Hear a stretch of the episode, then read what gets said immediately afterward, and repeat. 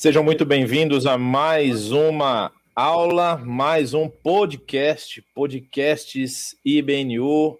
E nós estamos aqui agora com a equipe completa. Na semana passada, o nosso querido professor Israel teve uma dificuldade, não pôde estar conosco, mas agora, até o final do nosso curso, vai estar aí com a gente.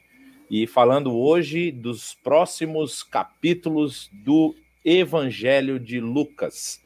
Então, você que não acompanhou a primeira aula, ela já está disponível lá no nosso canal e também nos agregadores de podcast, você consegue encontrar. E a gente vai dar sequência aqui à nossa disciplina falando sobre os temas que estão presentes nesses capítulos. Mas antes de mais nada, boa noite, Aquila, boa noite, Israel. Aí, deem a sua saudação para o pessoal que está nos ouvindo e vamos para frente. Boa noite, Israel. Boa noite, Jonatas. É um prazer a gente ter esse segundo encontro, continuar nossos estudos em Lucas.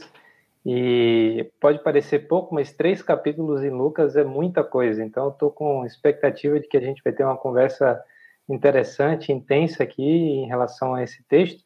Eu tenho certeza que vai ser é, algo rico também para quem está acompanhando a nossa conversa. Bom, boa tarde, noite, dia, qualquer horário aí para todo mundo que está participando. É muito um prazer eu participar da segunda, uh, o segundo podcast. Eu perdi o primeiro, peço desculpa, eu estava inviabilizado de participar. Mas esses capítulos são muito mais legais do que os primeiros três, então estou até feliz de participar desses três. Vai ter, tem uns textos aí que até hoje os cristãos não conseguem seguir, então vai ser legal. Eu estou animado, tem uns assuntos meio diferentões aí. É, e como a gente tinha falado na semana passada, uh, algumas perguntas, né? A gente acabou. O Aquila, ele, acho que ele, ele pontuou bem isso. É, Lucas, ele era um escritor em profusão, né? Lucas, ele escrevia capítulos de 50, 60 versículos. Então tem muito assunto nos capítulos. A gente, como tem só oito encontros, tentou aí fazer essa adequação para a gente poder percorrer todo o conteúdo do livro mas algumas perguntas muito interessantes foram levantadas, a gente vai trazer aqui agora para poder responder. E se você tiver perguntas, você já pode também já, quando você vai ouvindo a aula, deixar aqui no nosso chat. A gente na próxima semana vai ler as perguntas, vai responder e vamos tentar manter todo mundo aí por dentro do que, que acontece. A Simone perguntou. No livro de Lucas encontramos vários relatos milagrosos operados por Jesus. Seria uma forma de Lucas, sendo médico, reconhecer a soberania do Cristo? Isso é uma pergunta interessante que eu vou deixar vocês responderem. Essa é pesada. Ah, você quer pegar primeiro ou eu posso causar um pouquinho? Pode, pode causar, à vontade. Cara, essa é uma pergunta muito interessante, porque a gente tá. Quando a gente fala que uh, Lucas é médico, né? A gente está falando com a mentalidade pós-moderna, pós-revolução industrial, pós-renascimento. Então, hoje, a gente vê um médico como uma pessoa 100% uh, técnica, uma pessoa profissional, que segue o método científico, pós-Spinoza, pós vários elementos que aconteceram na Europa Ocidental que influenciaram a nossa visão. E eu acho que uma das coisas que eu acho que é interessante considerar é que, primeiro, que um médico no período do Império Romano, na época de Jesus, não é a mesma coisa que um médico pós-revolução industrial. Então, não dá para confundir essas coisas, achar que você está lidando com um professor universitário que é secular versus uma coisa milagrosa. E uma das formas de a gente ter essa constatação é que no período do Império Romano, os médicos das cortes, os médicos associados a conhecimento, eles não separavam o milagroso da saúde. Então tinha uma ideia de que tinha uma conexão. Inclusive você vai ter ah, se a gente vai para a Grécia do período romano, né, a região da Turquia, da Anatólia e da, da Grécia continental, você vai ter as termas quentes, por exemplo, associadas ao deus Asclépio, né, que é a conexão de saúde, cura. Então, se eu tomar banho nessa água, eu vou ser curado. A gente tem o relato de Jesus, por exemplo, nos evangelhos, a gente vai ter lugares com água quente, morna ou fria que vão curar as pessoas. Então, essa conexão de medicina e milagre não está tão desvinculado como é nos nossos dias. Hoje, ou cura ou faz cirurgia, ou ora ou cura de câncer, não está junto. Agora, de qualquer forma, isso mostra que a pessoa mais qualificada da época, que seria o médico que conseguiria entender o máximo que a ciência da época conseguia apresentar, ele relata com muito mais detalhe as curas. E eu acho isso mostra que o que Jesus fez realmente destoou do que eles estavam acostumados. Que é uma coisa, você tem uma tradição de ir para uma bacia quentezinha lá na Turquia, tomar um banho e você melhorar, e existe diferença entre um cara no meio do nada, na Galileia, uma região bem simples, na, em Cafarnaum, curar uma pessoa que não consegue andar. Acho que a, o que Lucas descreve é para destoar. Jesus, ele claramente destoa do, das tradições médicas da época. Então, claramente tem uma coisa diferente de Jesus. E ter milhares de seguidores, acho que é um, um exemplo claro de que o que ele fez não era o que outros líderes faziam, outros, digamos, uh, líderes de grupos religiosos, outros rabinos, ou até outros que tentavam curar e tentavam trazer alguma solução, né? Mas acho que essa é a minha pegada, só para a gente não trazer, acho que, visão de 2022 para um texto que tem dois mil anos, às vezes o conceito de médico, de ciência, tem que só ser readaptado para o período da época, né? É, e tem um, um aspecto é, bem interessante também, é, teológico, do que, que significa curar alguém, né? Porque, assim, partindo da, das, dos pontos que talvez concorde um médico relatar um milagre hoje e Lucas ter relatado isso, é que para alguém que estava lidando diariamente com pessoas doentes e buscavam a cura delas, é, observar e perceber a ação de alguém como Jesus é algo muito surpreendente, especialmente para quem tem ligação com esse problema ou essa dimensão da realidade que é as pessoas são frágeis, a vida humana é uma coisa ameaçada a todo momento. Então, com certeza, isso deve ter chamado atenção para Lucas, como chamaria para um profissional da saúde hoje. Mas, é, como bem colocou Israel, a mentalidade era muito diferente, e talvez um dos elementos que escape seja justamente essa dimensão teológica de perceber doença como sendo reflexo do mal que alcançou a parte física da criação, né? a parte material da criação. Então, no momento em que a gente vê as doenças sendo interpretadas teologicamente como uma punição divina, por exemplo, é, tanto no Antigo Testamento quanto no Novo, e Jesus muitas vezes contrapondo essa visão, é, a gente percebe que Jesus está promovendo um tipo de libertação que é muito profunda, é completa a tal ponto que até os efeitos do pecado no corpo são de, de alguma forma anulados pela autoridade e o poder que ele demonstra. Então Jesus não estava apenas é, curando do ponto de vista de aliviar um problema que é, causava sofrimento no corpo. Também uma libertação em termos espirituais, porque o, a doença e o, o pecado eram coisas que eram interpretadas conjuntamente e a Bíblia dá margem para isso. Nem sempre a gente consegue saber por que, que alguém está doente, mas a gente sabe que todo tipo de doença entrou no mundo porque o mal entrou no mundo, né? Então, é, essa é um, provavelmente o interesse de Lucas também. É interessante que o Israel mencionou uma coisa que me fez lembrar é, das nossas visitas lá. O Israel também já teve a oportunidade de visitar. Quando a gente vai visitar as ruínas das cidades gregas antigas, que o templo normalmente de Asclépio é colado no teatro. Não é? é uma coisa bem interessante. Aí, por quê? Porque a, uma das formas de cura que o pessoal entendia na época era através da, do humor. Então você ia para o teatro depois de ter feito todo, vamos dizer assim, o seu ritual, o seu tratamento, para você poder extravasar e, e, e, ver, aí no caso, você ter as emoções agitadas para você poder participar desse processo de cura. Isso foi uma coisa bem interessante que eu aprendi nessas idas e vindas. Aí, nós aquele temos médico uma americano outra... que copiou isso, Hã? né? O Pat, o Pat, Adams, aquele médico americano. Pat Adams, exato. Fez é. exatamente, é. ele re, reciclou essa estratégia da risada no hospital, né? O Paulo perguntou se Isaías 9,6 cumpre a profecia em Maria, não é? Falando do menino. Eu não sei se ele. Não é que ele confundiu, talvez ele estava querendo juntar duas profecias, né?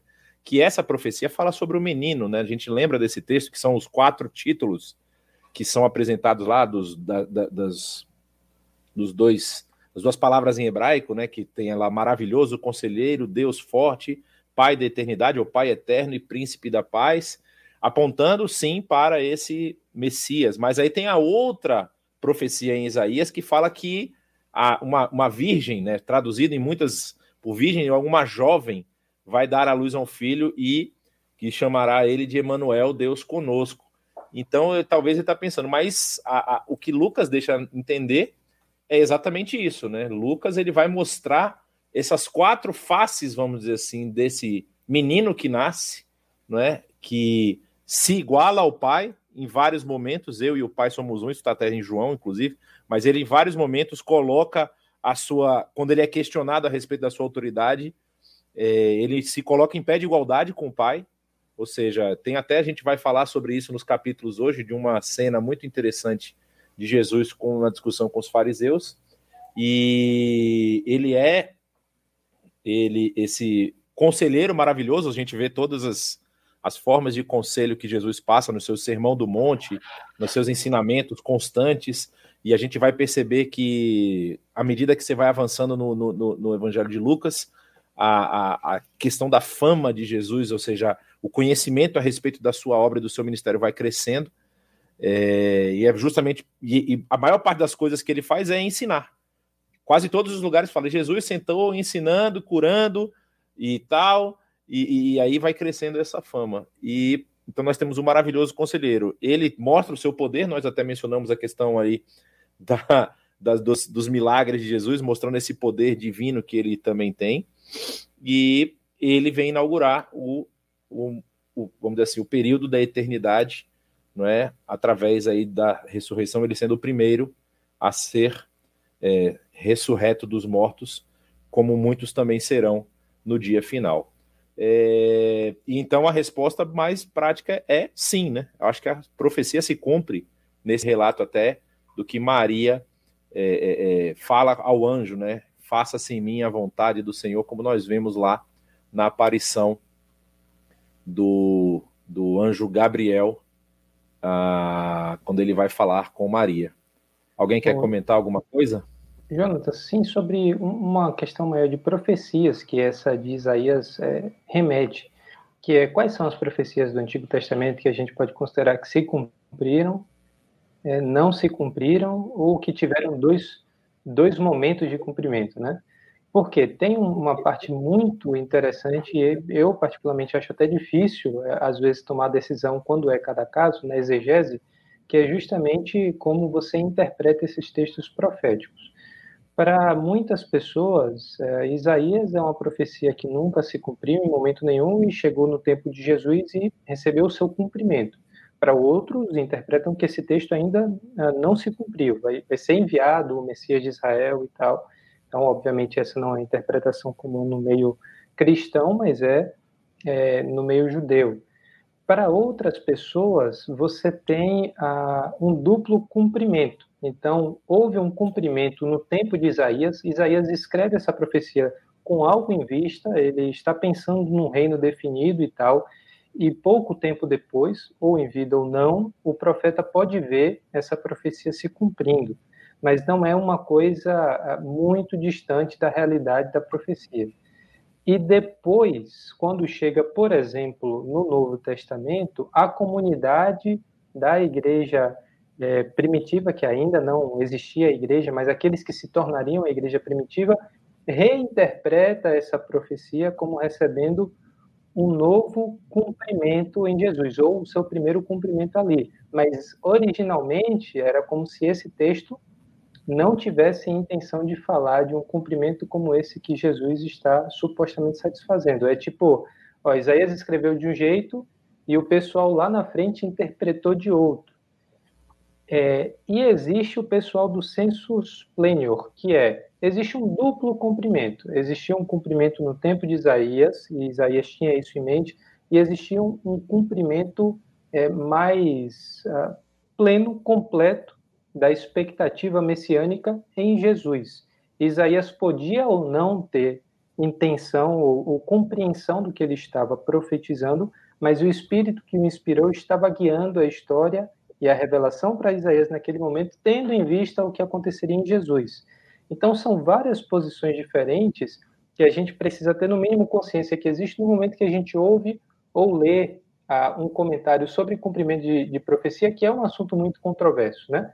Para alguns, tudo aconteceu lá em Jesus, para outros, só aconteceu na história e o pessoal só está reinterpretando, que seria uma forma até mais fácil de, de lidar com o problema mas tem algumas consequências e tem essa última do census pleno que é é uma forma de tentar equilibrar as duas coisas, mas que também não é consenso, que é existir um cumprimento inicial e um cumprimento completo em Cristo. Né? É, a gente percebe muito isso no próprio livro do Apocalipse, né? Quando você tem várias profecias que a gente traz para hoje, mas é claramente, até o Israel pode mencionar alguma coisa a respeito disso, se cumpriram na, na esfera romana.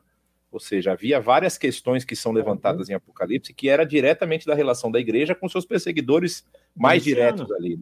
Pega Domiciano. Domiciano, ele era o imperador na época de João escrever Apocalipse e ele literalmente é o anticristo no sentido duplo do sentido, né?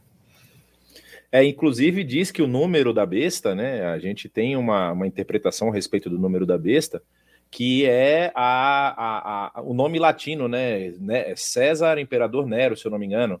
Eu preciso voltar, eu li o artigo já faz algum tempo, e eles, quando você consegue, fa consegue fazer essa a, a, posição das letras, na verdade, o valor que cada letra está é, colocada, ela dá 666, que é o número que aparece, que é descrito em grego, né? O número lá é, é, é é, vamos dizer assim, é descritivo, não é um número chutado.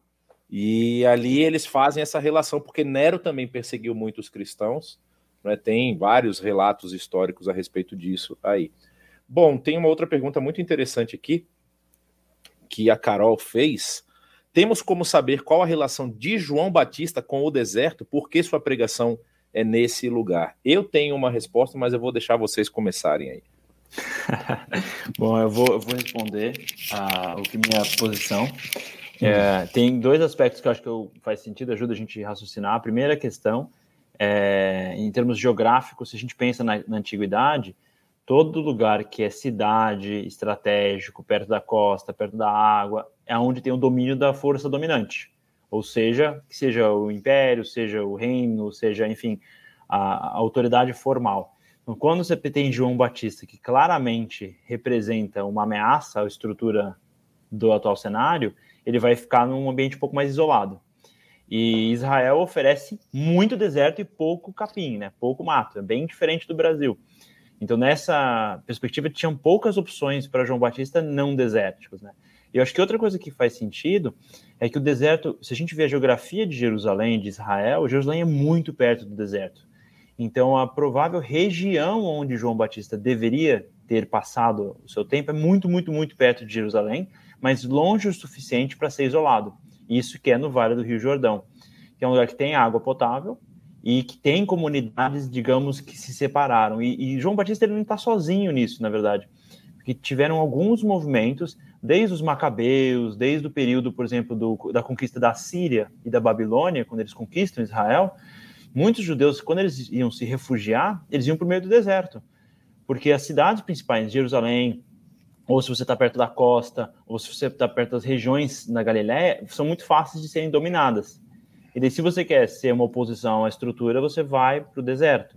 E a melhor região do deserto vai ser do Mar Morto até a Galiléia. Então, a probabilidade de João Batista ter ficado naquela região é muito grande, só que ele não é o primeiro. Tem gente que vai no período dos assírios, dos, da, da Babilônia, e tem gente que vai no período dos gregos, do, dos asmoneus.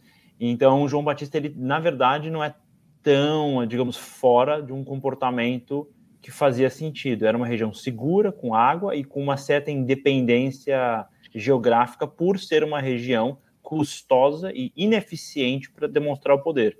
A gente não vai ver nenhuma grande cidade romana no Vale do Jordão, nenhuma grande posição militar, política, religiosa naquela região. Normalmente vão ter grupos mais isolados. É até quem visita Israel hoje tem uma escavação gigantesca da, de Qumran, que é onde foram encontrados os manuscritos marmotos utilizados para estudar a Bíblia. Não tem nenhuma comprovação arqueológica que João Batista esteve lá, mas claramente antes e depois de João Batista, até no período bizantino, do ano 600, a gente acha comunidades cristãs isoladas no meio do deserto, com um trabalho, digamos, contra a estrutura dominante do período.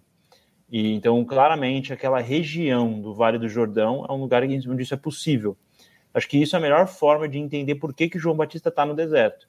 Inclusive, tem até uma tradição grega ortodoxa que pontua entre o sul do, do Rio Jordão uh, e o Mar Morto, um local uh, onde eles acreditam que João Batista efetivamente estava e batizou Jesus. Então, tem até hoje peregrinação de cristãos da tradição oriental, não católicos, né? nem protestantes, são ortodoxos, e eles fazem peregrinações para lá porque eles acreditam que Jesus foi batizado lá por João Batista por ser perto da comunidade, digamos, uh, associada a possível grupos que João Batista poderia ou não ter feito parte, né? Mas acho que essa que é a minha posição um pouco mais, digamos, histórica e arqueológica com base na experiência que a gente teve lá. Tem uma outra questão que você até tocou rapidamente, né? Falando sobre esses grupos que, que estavam já no deserto, a comunidade de Qumran, né? Que é muito famosa, ficou famosa por conta dos manuscritos chamados de Yahad. Eles se autodenominavam Yahad, né? Que eram os filhos da luz.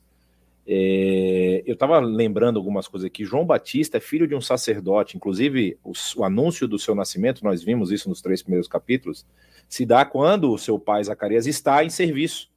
Não é? Ele está em serviço no templo, aí o anjo aparece para ele, ele não acredita, tem aquela dúvida, a gente até falou sobre isso na aula passada, na, na, no podcast que a gente fez na aula na semana passada, e ele não acredita, aí o anjo diz: Você não vai conseguir falar até o dia que essa profecia se cumprir, que essa revelação se cumprir. E ele fica mudo. Então é muito provável que João, que tinha aí sob si essa, vamos dizer assim, essa responsabilidade de ser aquele que prepararia o caminho de Jesus, tenha tido a mesma impressão que essa comunidade, que outras comunidades tiveram a respeito da religiosidade em Jerusalém naquela época. Não é? Por que, que essa, pessoa, essa comunidade de, se desloca de Jerusalém e vai para o meio do deserto e se coloca lá?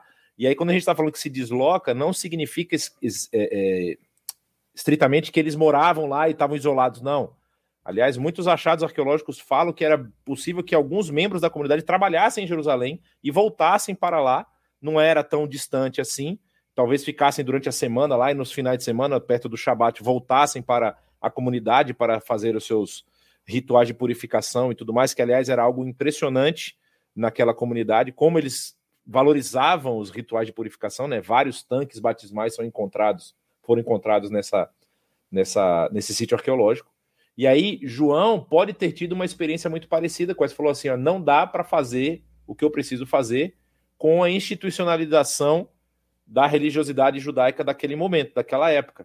Ou seja, a forma como está sendo feito tudo aqui na região de Jerusalém, que era o centro principal da religião, judaica da época, já estava tão, vamos dizer assim, estabelecido com as suas forças e as suas é, posições, que se ele começasse a falar, muito provável que ele seria chamado de herege, chamado de, de, de alguma coisa e seria morto. Então ele vai para uma região mais afastada, onde a mensagem dele vai ser buscada.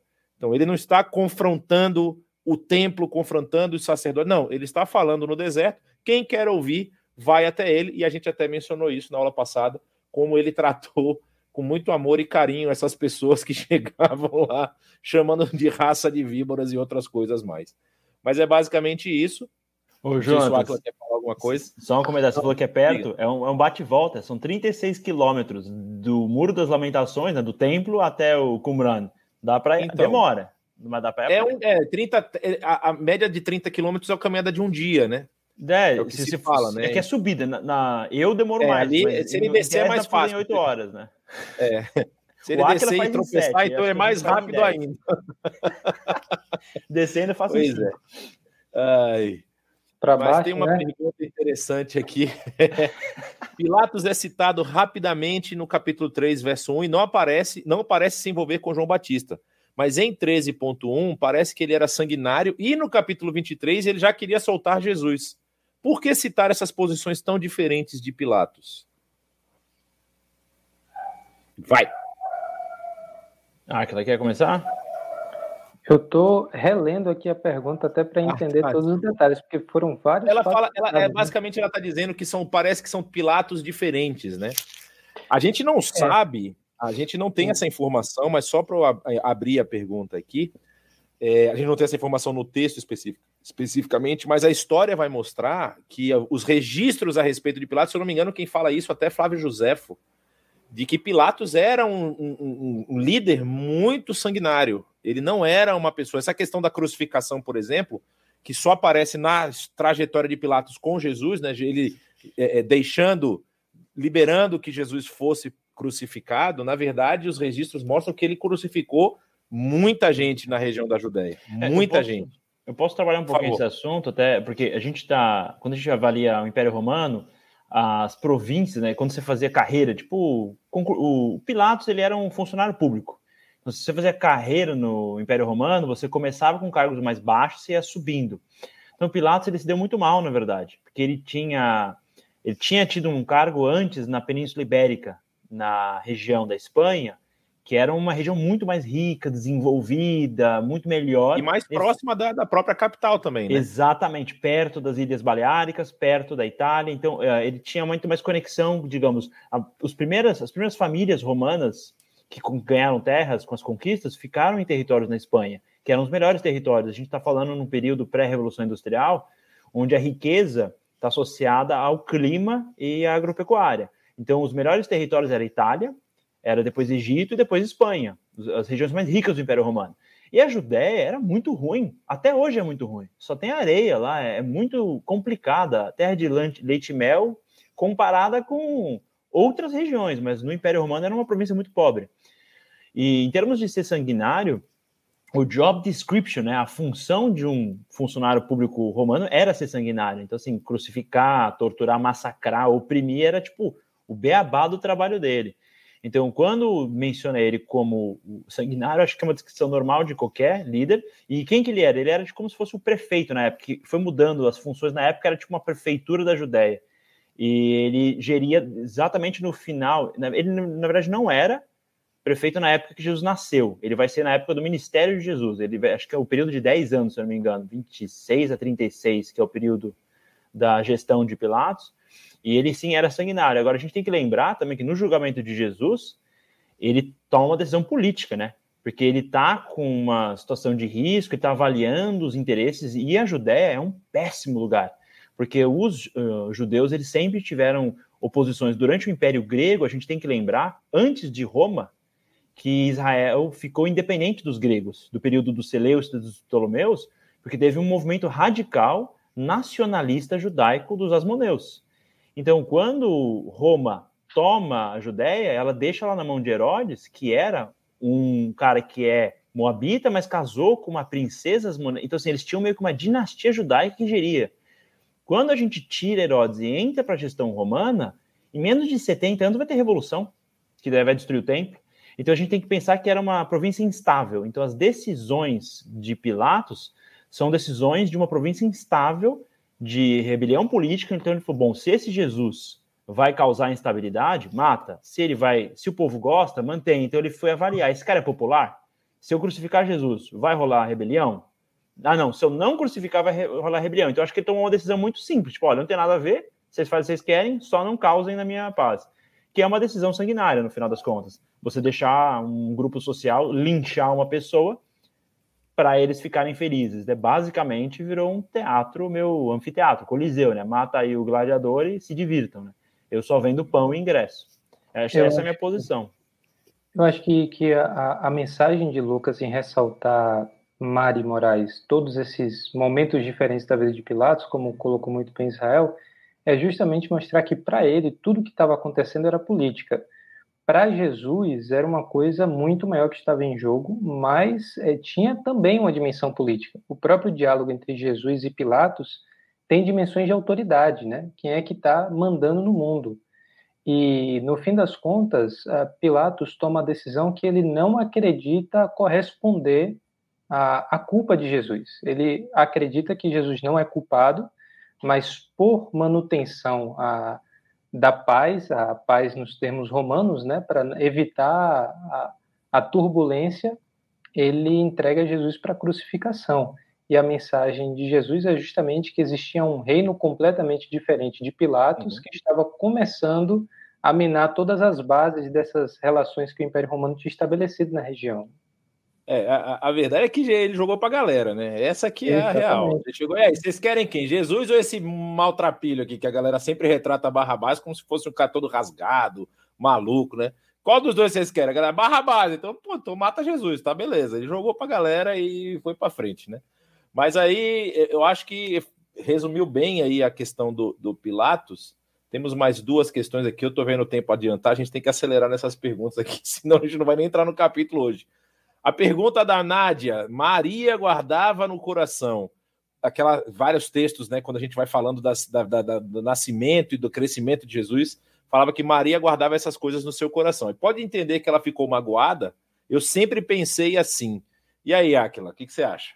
Eu acho que não. Eu acho que o contexto é muito mais que Maria estava tentando entender o cenário em torno dela e das profecias que, inclusive, a mensagem que ela recebeu do anjo Gabriel. Então, imagina Maria né, tendo recebido mensagem de que o próprio Messias nasceria a partir dela, e aí ela começa a criar uma criança aparentemente normal, mas começa a demonstrar também um senso de missão e um conhecimento da palavra que é anormal, até chegar ao período de maturidade é, de Jesus, o início do seu ministério, que é quando a gente tem mais informações, e com o desenrolar da própria história de Jesus, Maria não tinha compreendido muitas coisas, né? Então, aquilo com certeza causou várias dúvidas no coração dela enquanto ela criava seu filho, enquanto tudo ia se desenrolando em torno de Jesus. Acredito que é muito mais no sentido de uhum. Maria estava tentando compreender o que Deus estava fazendo. Tem, tem aquela questão que a gente até mencionou a respeito do que, que era essa visão messiânica da época, né? Então, assim, porque você imagina para uma mãe é, que começa lá, de repente, como você falou, o menino tá lá com 13 anos, né? Vai fazer o bar mitzvah, começa a bater, bater boca é palavra forte, começa a, a conversar em alto nível com os mestres da lei e doutores que estão ali no templo, ela, nossa, como meu filho é inteligente. Eu sei porque agora, como eu sou pai, minha, quando a Dani inventa alguma coisa muito avançada, você fala, essa menina é minha filha mesmo, a bicha é uma gênia. Aí, assim, ela pode ter pensado isso, mas na hora que Jesus começa a confrontar lá na frente, é isso que você mencionou, é muito interessante. Ela fala, rapaz, se ele continuar nessa, nessa toada aí, ele não vai sobrar, não vai sobreviver muito tempo. E que, na verdade, é justamente a, a missão de Jesus é essa, né? A gente vai ver uhum. isso ao longo do livro, que Jesus vem justamente para poder desfazer as obras do diabo, colocar o mundo de novo em, em, no caminho correto, nem que isso lhe custe, como vai chegar no final da, da, da, sua trajetória, custe a sua própria vida. E aí talvez Maria realmente ainda tivesse com algum tipo de não, talvez não vai ser bem assim, ou será que é isso mesmo? Deixa eu guardar isso no meu coração e vamos para frente. E Simeão, a última que nós temos... ah. Simeão falou que uma espada ali atravessaria o coração. Olha né? isso, então... né? Ela... É, então, exato. Já tinha lá na, na própria, própria relação lá atrás, já estava já tava mostrando isso. A Carol pergunta se temos como saber por que Lucas descreve a genealogia de Jesus somente após o seu batismo. E aí eu acho que tem um contraste com o próprio Evangelho de Mateus, que é logo a primeira coisa que aparece no Evangelho, né? Alguém vai falar alguma coisa ou vamos deixar só essa pergunta aqui? Vamos seguir em frente. Cara, eu honestamente não estava lá, não troquei muita ideia com o Lucas, então eu tenho pouco a agregar nesse sentido. Eu acho que é uma boa ideia botar Jesus depois que ele se batiza, porque se tivesse uma primeira igreja batista na região lá de, da Judéia, eu acho que seria uma boa ordem, né? Primeiro você batiza, depois tem a genealogia, depois você... uma apresentação, faz sentido. Mas eu não consigo precisar não, cara, infelizmente. Não sou qualificado é. para isso. Ah, que eu acho que a, a, pergunta, a pergunta é muito boa. Eu não tinha pensado sobre o assunto antes, então estou levantando uma hipótese. Eu quero ser bem honesto, que é uma hipótese inicial. É, a posição da genealogia tem a ver com o propósito que, que o redator tem para a sua obra. Né? Então, Mateus tinha um público judeu, comprovando que Jesus satisfazia as, as profecias em torno do Messias, ele era o Messias e estava escrevendo para esse público. Lucas parece ter também um público gentil em vista, né? A própria proximidade de Lucas com, com Paulo e tal. É, então, a forma, e, eu acho que Jonatas pode falar sobre isso, a forma como Mateus estrutura seu livro tem semelhanças com aspectos da Torá que não parecem ser os mesmos, é, as mesmas ênfases de Lucas. O fato de colocar a genealogia logo depois é, do batismo aponta para uma, uma coerência entre a autoridade que se diz que ele acabou de receber e a autoridade de todos que o antecederam. Então, eu novamente. Ia, eu, ia nessa, eu ia exatamente nessa toada aí. Eu falei, ele tinha acabado de receber a mensagem vinda dos céus que ele era o filho amado em quem ele em quem eu me agrado, né? Que o texto, o texto vai dizer isso, né? Deus falando a respeito do seu filho. E eu acho que exatamente você marcou o ponto, bateu em cima da, da, da cabeça do prego agora. Que uhum quando vem a genealogia, ele fala assim: ó, esse que recebe essa autoridade é quem? Ele é o cumprimento daquilo que foi prometido lá. Ele é filho de Davi e tal, e vai fazer toda essa essa genealogia com algumas diferenças que eu acho bastante interessantes, né? A gente vê lá no, no, no, no caso do Evangelho de Mateus que a genealogia lá começa em Abraão, não é? E aqui a genealogia vai até Adão. Ou uhum. seja, é fazendo essa, essa conexão, talvez, não é? Que a gente ouve falar de Jesus sendo o novo Adão. Paulo fala isso algumas, em algumas das suas cartas. Então, assim, ó, tá vendo aquele lá? Jesus, ele é da mesma da mesma linhagem, só que esse aqui é o que resolve o problema que aquele lá causou. Ele é, é o que vai, vai fazer tudo voltar a ser como deveria ser no início, né? E Lucas amarra o final da genealogia não terminando em Adão, porque é filho de Sete, filho de Adão, filho de Deus. Então o batismo aparece aí tanto o Espírito Santo enquanto pomba, aparece o Deus Pai é, falando da, do prazer que ele tem em Jesus como seu filho, esse é meu filho amado. A genealogia aponta novamente que ele é o filho de Deus, e logo em seguida, no capítulo 4, que a gente já vai entrar em instantes, tem expressões semelhantes que vão apontar justamente essa filiação entre Jesus e o Deus de Abraão, de Isaac e de Jacó. Então, é, parece que a questão em jogo aqui é mostrar realmente que Cristo é autenticamente filho de Deus e tanto o batismo quanto a genealogia, quanto os atos de Jesus, o seu ensino, comprovam a mesma coisa. Né? Excelente. Acho que a gente já pode entrar no assunto da, do capítulo 4 aí, você já, já deu uma pincelada.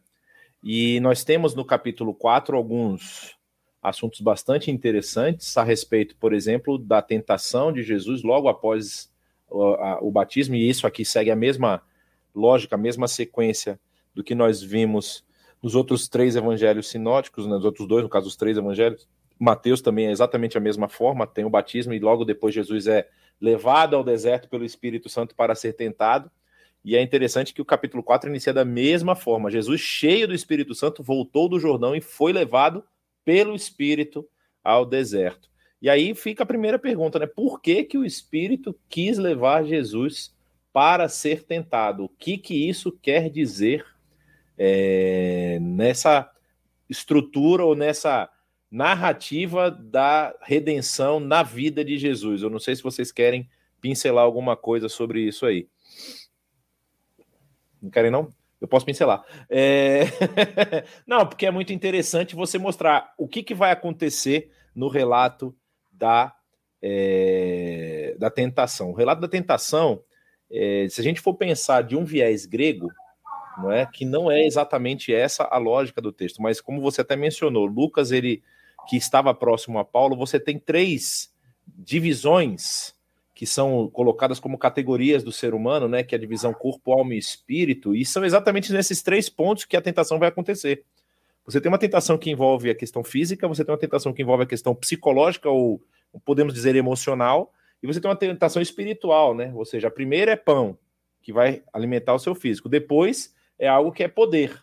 Ou seja, você vai ter todas as coisas da terra se você me adorar. Então isso envolve a sua satisfação psicológica, vamos dizer assim. Poxa, eu estou numa posição de destaque. E a terceira é a espiritual, que é você se colocar no lugar de Deus, de, determinando para Deus, e aqui os deterministas que nós temos nos nossos dias têm que tomar muito cuidado, porque a pessoa que fala que Deus determina o que eu faço, que eu não sei o que lá, o Jesus mesmo, o próprio Filho de Deus, tinha acabado de receber a mensagem, não ousou fazer nada com relação a isso, né? Ou seja, o que, que ele fala? Fala aí que, que se você se jogar, você dará, Deus dará ordem aos seus anjos para o guardar. Ele fala, você não vai pôr à prova o seu próprio Deus. Então, assim, o, o, o, o Senhor, o seu Deus, no caso. Então, a gente tem essas três dimensões da existência ali de Jesus sendo tentadas. E aí tem uma pergunta muito interessante que essa eu vou direcionar ao Aquila porque é, é uma pergunta que envolve muitos problemas que têm acontecido. Desculpa aí que alguém está aqui em casa. É o inimigo. É, é, pode ser a três tentações, já funcionou três vezes, agora passou, já tem a quarta. É. é. eu, vou, eu vou passar para o Aquila, vai ser rápido. Por Jesus poderia pecar, ou seja, havia a possibilidade de pecar no caso aí, Jesus foi tentado, havia possibilidade dele pecar? Rapaz, eu jurava que ia ser outra pergunta, por isso que eu falei beleza. Se você soubesse que era essa. Mas, ó, a gente falou já dos, dos dilemas que surgem da, da, do fato de que nós aceitamos que Jesus era Deus, ele era plenamente humano, né? Novamente, o, o nó começa aí, né? E a gente reconhece que esse é um ponto de tensão do ponto de vista lógico. É, enquanto Deus, e a gente olha para o pecado como um ato de rebelião contra o próprio Criador, um ato de desobediência da vontade divina, um ato contra aquilo que é bom e verdadeiro, enquanto Deus, ele não poderia pecar, né? Ele não é, ele não teria vontade contra a própria vontade. Isso é um pouco estranho. Mas ao mesmo tempo, enquanto homem, sim. Enquanto homem, Jesus poderia é, se submeter às tentações que o diabo colocou diante dele. É, se não fosse assim, vamos supor, por um breve momento, que não existia a menor possibilidade de Jesus pecar. É, eu compreenderia um texto em que o diabo chegou para tentar Jesus e ponto final. Ah, isso cabe dentro de uma visão determinista em termos da impossibilidade de Jesus é, pecar. Por quê? Ele estava desenvolvendo seu ministério e a oposição, naturalmente, ao seu reino é, começou a fechar sobre ele e ele disse não à tentação. Beleza, a gente ainda poderia conviver com isso. Agora, o Espírito conduziu Jesus a essa condição. Por que, que o Espírito conduziria Jesus para passar pela tentação se ele não poderia pecar de jeito nenhum? Né? E outro é que a Hebreus ressalta essa, essa é, identificação de Jesus com a humanidade pelo fato de, tendo sido tentado em todas as coisas, não pecou em nada. Exatamente. Então ele foi ser humano exatamente como a gente, tendo a possibilidade de se rebelar contra o Pai. É, então, assim, a gente entende que a resposta não é perfeita em termos lógicos, mas é porque o nó está na natureza de Jesus, que é ser humano e é Deus. Eu vou falar por que, que essa pergunta surgiu, porque eu participei de um concílio, fizeram essa pergunta para o candidato, e o candidato mandou um sonoro sim, baseado justamente nisso aí que você falou. Não, Jesus tem que ter. Lógico que ele podia pecar, porque é, ele, como humano, né? Senão a tentação não tinha sentido. Mas a questão não está justamente na questão da natureza humana de Jesus, e sim nessa questão da união hipostática, que você tem duas naturezas. Então a natureza divina nunca permitiria que o próprio Senhor pecasse. É, isso é uma coisa que não a gente não cabe logicamente. Não, ou é assim ou é não. Não. Nesse caso, é a tentação ela é válida porque Jesus também era 100% homem. Então, se a tentação não fosse válida, seria simplesmente gastar papel, e papel na época era caro. Então, eles não iam escrever um negócio desse para poder dizer que não valia de nada. É óbvio que a tentação que aparece no texto ela é uma tentação válida, só que nós não estamos lidando com uma pessoa comum, nós estamos lidando com aquele que tem duas naturezas, e a natureza divina é óbvio que não poderia agir contra si própria. Então ele não teria essa possibilidade de pecar. Mas aí, passado esse momento da tentação, nós temos uma, um, uma parte aqui do texto do capítulo 4 que fala sobre a experiência de Jesus, porque nós sabemos que grande parte do ministério de Jesus se dá na Galileia. Jesus aqui, logo o texto fala que ele volta para, para a Galileia do poder do Espírito, e por toda aquela região se espalhou sua fama. Inclusive, já vou deixar aqui a dica, não sei em que época do, da existência da internet você está vendo essa, esse podcast, mas tem uma mensagem muito boa do Aquila, inclusive, do nosso canal, que eu esqueci o nome da mensagem que está lá, Aquila, mas é justamente sobre Lucas 4. É, situação ou, ou oposição, né? É situação ou oposição. Você pode procurar, tá no canal da IBNU.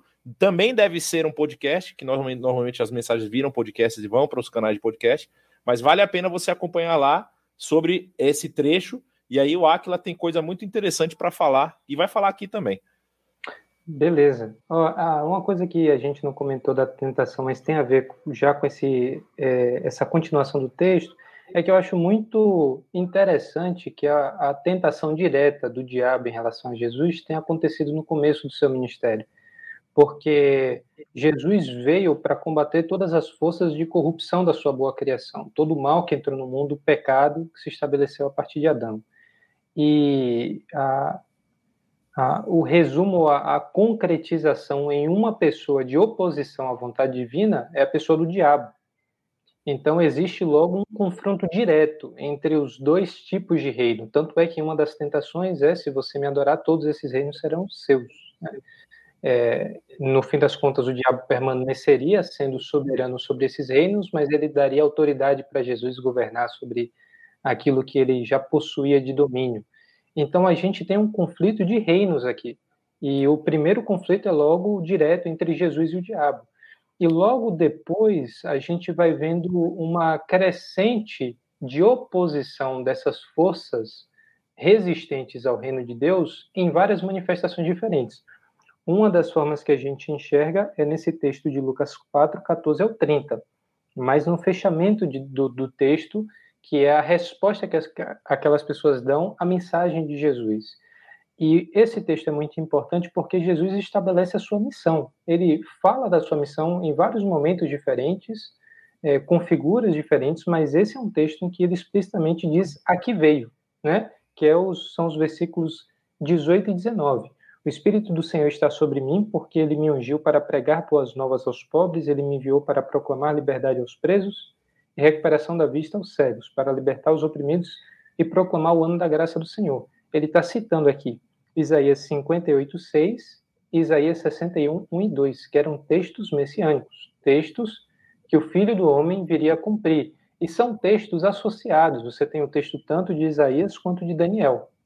Daniel 9 também fala desse ano da graça do Senhor, um período, na verdade, do jubileu, é, que seria um grande jubileu e era visto como esse ano que Isaías tinha feito referência, o ano da graça do Senhor. Então Jesus está logo se apresentando no começo do seu ministério como sendo aquele que o povo de Israel estava esperando esse tempo todo, e ele veio promover uma libertação como nunca foi experimentada pela nação. E isso é o cumprimento da esperança de Israel em termos do rei davídico. Às vezes a gente esquece toda essa expectativa quando vai vir um descendente de Davi que vai superar o próprio Davi vai ser enviado pelo próprio Deus. E a gente enxerga isso aqui. Jesus, logo no começo do ministério, na sua terra natal, onde ele sabe que vai enfrentar resistência, coloca essa mensagem: Eu vim para fazer essas coisas e a missão de Jesus está em torno do necessitado, de todos os níveis. O necessitado que é oprimido, que está fora da sua terra, que tem necessidades de cura e que tem necessidade da libertação da opressão do pecado. Então, eh, Jesus estabelece uma missão que abarca todas essas dimensões que a própria corrupção é, infligiu sobre a criação divina. Eu, eu gosto de pensar nesses termos, que o reino de Deus é tão grande quanto é a influência do pecado no mundo que Deus criou perfeitamente, ou muito maior do que isso. Mas é às vezes que a gente esquece e espiritualiza demais a coisa, pensa que reino de Deus tem a ver com salvação de almas.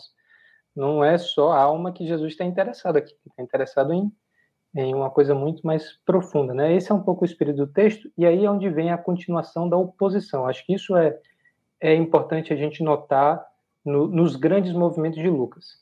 A resposta daquelas pessoas ao Messias que veio inclusive para atender pagãos e gentios foi de que esse era um falso profeta. Se você é um Messias que veio para atender necessidade daqueles que estão nos oprimindo, é porque você não veio em nome de Deus. E aí eles tentam é, matar o próprio Jesus, derrubar ele do, do jogá-lo do penhasco sobre o qual a cidade havia sido construída, a, a colina.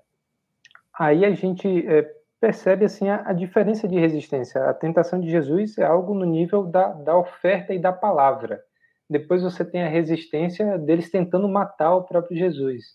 Depois você tem a resistência dos diabos, do, dos endemoniados que começam a, a querer é, se opor às curas e às manifestações de poder. Né? A gente percebe que há um crescendo da, a, das forças de oposição a Jesus até o momento da cruz, em que elas fazem aquilo que elas conseguem fazer de melhor, que é matar o próprio Messias. Então você tem uma concentração da ação é, perversa do mundo inteiro, da história inteira concentrada no evento da cruz, né? Mas eu acho que a gente vai poder trabalhar isso quando chegar o, momento aí de falar da crucificação.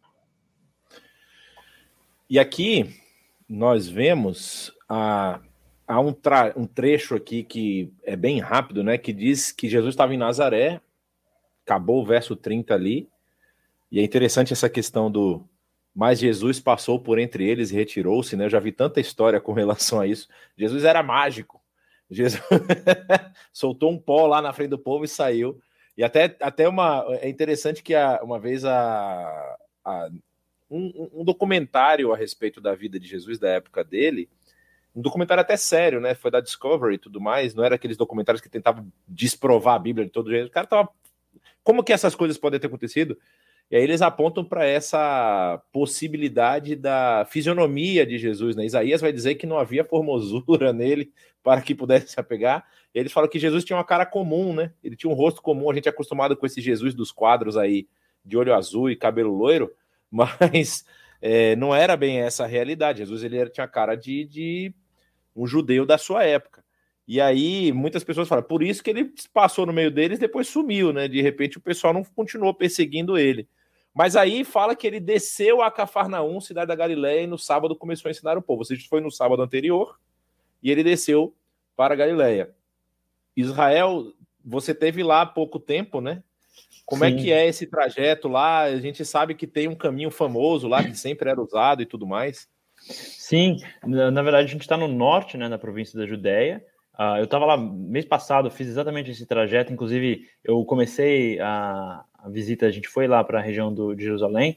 Então, eu estive na região que tem uma tradição muito antiga, que não consiste, é só ler o texto, você percebe que não é bobagem, mas tem, uma, tem um mosteiro lá, que é o Monte da Tentação de Jesus. E está escrito no texto que Jesus foi levado para o monte mais alto, né? E viu o mundo todo, viu todos os reinos. Então, com certeza, de uma montanha ali lado de Jericó não dá para ver todos os reinos do mundo, assim, a não ser que Mas... o cara tenha um olho bom pra caramba. Então ele foi pro Everest? Então, então não, porque lá só tem, tem China, Japão, dá para ver um pouco não, da, da Índia. mais fundamental se é terraplanista ou não. Que nem é, pois é. Nenhum monte você vê o globo inteiro. Né? Então, o negócio pegou. Eu acho que ele foi para o monte que tinha uma TV, tinha uns drones voando, daí ele via na pode, TV né? reinos, cara. Tenho certeza. O capeta tinha uns drones dando volta lá, foi uma montanha específica no Ártico. Mas eles têm, tem até um teleférico lá, você visita, mas o que é interessante é que quando fala desce e sobe na Bíblia, é porque tem uma diferença muito grande de altitude. Então, a região do deserto ela é muito abaixo do nível do mar, e a região de Nazaré é mais no norte de Israel, mas não é só no norte, é meio no meio do norte de Israel, perto do, do Líbano. E tem uma rua muito importante, a Via Maris, né, que era, digamos, a avenida de comércio era a rota onde todos os impérios faziam comércio do Mediterrâneo, que passa pela planície no norte, que é a região de Meguido, e se você continua indo para o norte, você vai acabar chegando em Nazaré. Nazaré não é cidade grande, então ela só fica perto desse trajeto, mas é uma região mais elevada. Então, quando Jesus está em Nazaré, ele foge aí porque ele deu o blend-in, foi meio Assassin's Creed, foi meio ninja, meio sumiu, jogou a fumacinha preta e desapareceu. Mas a questão é que quando ele conseguiu fugir e ir embora da região de Nazaré, é uma descida, geograficamente falando, porque o Mar da Galileia ele faz parte de uma coisa chamada fissura sírio-africana, que é uma falha tectônica nas placas que começa desde o sul da África, na região lá do Lago Vitória, vai até a região de Israel e a região da Síria. É, então, o Mar Morto e a Galileia fazem parte desse, digamos, essa depressão geográfica. O Mar, Mar, Mar da Galileia vai estar 200 e poucos metros abaixo do nível do mar. Então, é, essa região é basicamente desceu uma bacia, né? desceu. E Cafarnaum é uma das primeiras cidades significativas que fica exatamente ao oeste do Mar da Galileia, que é um lago, na verdade, o Kinneret, né, que eles chamam. Então ele vai fazer esse percurso para pregar. E uma coisa interessante é que Cafarnaum parece ser uma cidade aleatória, mas era a cidade mais importante geograficamente na Galiléia por causa da localização dela. Então quando fala que Jesus saiu de Nazaré e chegou em Cafarnaum, é meio que ele pegou a pista expressa e chegou na principal cidade. Então Cafarnaum era a cidade onde todos os mercadores, onde todo o comércio se concentrava. Então, a razão porque a gente vai ler nos próximos capítulos também, 5, 6, você vai falar que tem gente vindo da, de Tiro e Sidom, que é a região do Líbano, que era na época seria a província da Síria, outra província romana. A gente vai ler no texto que tem gente vindo de Jerusalém, ouve Jesus, e a região que ele está em Cafarnaum justifica essa lógica, porque se Jesus está fazendo alguma coisa, ele cura alguém, ou se ele ensina alguém em Cafarnaum, em poucos dias o Salim, que estava vendendo verdura lá, vendendo peixe em Cafarnaum, ele vai chegar em Jerusalém e vai falar: Ó, tem um cara lá que parece com todo mundo, ele não é nada especial de aparência, não é um, um alemão loiro, alto, com cabelo comprido, mas ele curou um leproso, mas um cara estava sem conseguir andar e andou. Então, o curioso de Jerusalém, bom, deixa eu investigar. Então a gente percebe que geograficamente Jesus não era, digamos, impulsivo e fazia tudo sem nenhuma lógica, tinha toda uma estratégia. E se ele tivesse feito o ministério em Nazaré, não ia ter funcionado muito bem. Em Cafarnaum, você está geograficamente bem posicionado, tirando que eu acho que se Deus vai escolher um lugar para fazer o ministério na Terra, se ele, ele escolheu um lugar da hora, porque, meu, Maragalé é muito gostoso, tem água é. doce, tem praia, o clima é mais ameno, é mais quentinho, é mais verde. Assim, se eu fosse Deus, em todo Israel eu também ficaria na Galiléia, porque o deserto é zoado, Jerusalém é frio. Então, assim, e perto do Mediterrâneo, onde passam os bandidos, onde tem filisteu, onde tem invasão, eu ficaria na Galiléia. Acho que Jesus mandou bem. É, e, e, tem uma questão interessante, né? Porque esse pessoal que vem do sul para o norte, eles têm um, um anteparo ali, né? Eles têm Tem algo que não é, não é uma viagem direta. O cara que sai de Jerusalém que quer ir para Cafarnaum, por exemplo, ele não vai atravessar, ah, vou pegar aqui e botar no meu, no meu GPS lunar aqui, né? Olhar para as estrelas, falar o norte está para cá e não, não é assim, né? O que, que tem ali no meio que a gente sabe que. É, tem as montanhas da Samaria. Também pensa na geografia de Israel, a gente pensa em basicamente você tem o Mediterrâneo no oeste, né? Que é plano, nível do mar. E daí a gente vai subir numa baita de uma montanha. Então essa montanha vai ser, tem a, você tem as colinas da região da Judéia, que é onde tem Jerusalém, onde está, digamos, no meio de Israel. Ah, e daí no norte disso você tem a Samaria, que são regiões muito povoadas. E onde, por exemplo, a gente vai ter o comecinho de Israel, tinha cidades relevantes no, no período dos reinos, né? Onde vai ser a região do reino de Israel. E quando a Síria conquista Israel e a Judéia segura e só vai ser derrubada depois pela Babilônia, então, a região do norte do reino de Israel, que vira as colinas da Samaria, vão misturar judeus com não-judeus. Então, tem, digamos, digamos que seria um povo impuro, imperfeito. E então, por causa disso, se o cara é um judeu autêntico, ele não vai entrar no meio da, da bagunça que é a Samaria. Então, isso exige um esforço geográfico de contornar quase 50 quilômetros, porque daí você tem ou pelo meio da Samaria, ou você tem que descer pelo Rio Jordão, ou você tem que descer pela Via Maris, ou pela, por Megiddo, né, pelo Vale do Armagedon. Então, você tem que escolher uma dessas duas, duas regiões. E é muito comum Jesus ir pelo Rio Jordão, faz sentido, é um caminho mais simples, porque você desce de uma vez e você já pega leve, tá tranquilo, ou você vai pelo meio de Israel. De qualquer forma, a gente está falando de 150, 160 quilômetros, é um baita de um trabalho. Então, para o barbudo lá de Jerusalém que quer brigar com Jesus, o cara cara emagreceu para chegar. Não, se, a gente, se, se, a gente tem a ideia, que é uma ideia comum dentro da, da historiografia e da arqueologia, de que uma caminhada de um dia era uma caminhada de 30 quilômetros, você está falando de cinco dias de viagem para o cara chegar lá, né? É. Então, realmente, ele tem que estar tá disposto. E não é cinco dias de viagem onde ele vai ter uma, um posto que tem aquela lojinha MPM lá para ele comprar as coisas, não. Sem graal, perdeu uma virar. O cara tem que se virar no caminho, meu amigo. Ele tem que saber cozinhar, tem que saber caçar, tem que saber pescar tem que saber fazer comércio com as cidades que ele vai passar, porque não era fácil. Inclusive, quando nós falamos, vamos falar mais lá na frente sobre a, a, a, a briga de Jesus com o que estava acontecendo no templo, é justamente por conta disso, né? Você tinha o, o judeu que no seu coração queria oferecer algo a Deus e aí não queria, por medo da viagem, por medo de ladrão, por até praticidade, trazer o seu novilho, a sua, seu, sua ovelhinha lá do norte da Galileia para cá, então ele vendia a sua ovelha no norte, pegava o recurso e vinha comprar uma ovelha no templo. E aí o que, que o templo estava fazendo? Estava superfaturando o preço. Então o cara que tinha trazido um valor que daria para comprar uma ovelha aqui, chegava aqui não dava, ele tinha que gastar mais. E aí Jesus se irrita porque ele falou: olha, vocês deveriam ajudar essas pessoas a terem os seus votos cumpridos diante de Deus. E vocês estão extorquindo. Não é? Essa é a grande luta de Jesus. A gente vai falar disso mais na frente, eu vou voltar nesse assunto. Mas assim, quando a gente vai falar sobre a questão da Galiléia, tem uma coisa que me chamou a atenção no texto aqui, Áquila, que você falou ali de Nazaré e a oposição de Nazaré. E aí Jesus vai enfrentar um homem que está com espírito imundo. E a primeira coisa que o espírito imundo fala para ele é que Jesus, a, Aqui, o que queres conosco? Jesus de Nazaré, ou seja, tentando talvez utilizar essa. essa ó, ele não é nada, é só o Jesus de Nazaré, né? Mas só que depois ele vai ter que reconhecer. Nós sabemos quem tu és, né? É, então, a gente tem essa história antiga dos profetas que são rejeitados na sua casa, né? Então, para alguns, o uso de Jesus de Nazaré é um uso pejorativo, que não pode vir nada muito bom de Nazaré.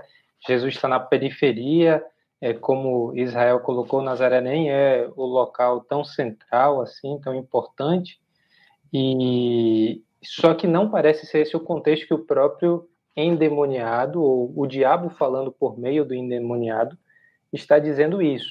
Ele está aparentemente identificando mesmo Jesus, dizendo qual é a sua origem, porque logo depois, e isso é curioso, que os nazarenos acabaram de tentar matar Jesus como um falso profeta, é, lendo Deuteronômio 13, julgando ele como um falso profeta que precisava ser morto. E aí, depois, o endemoniado reconhece que Jesus é o Santo de Deus.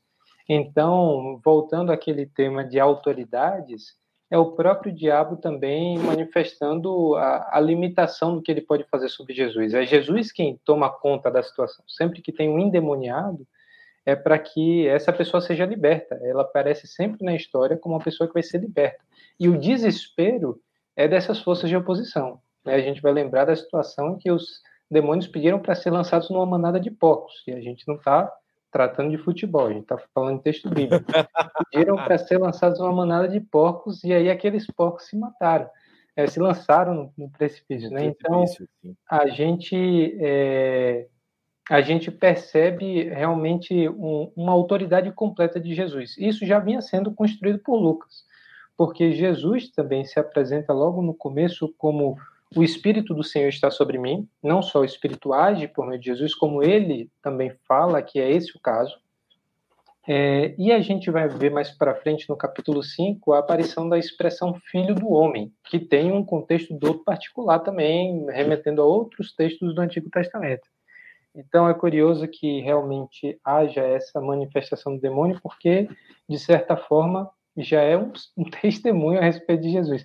Saião que fala sobre isso, né? Se os crentes bobearem até até o demônio vai é, testemunhar de Jesus, até eles vão evangelizar.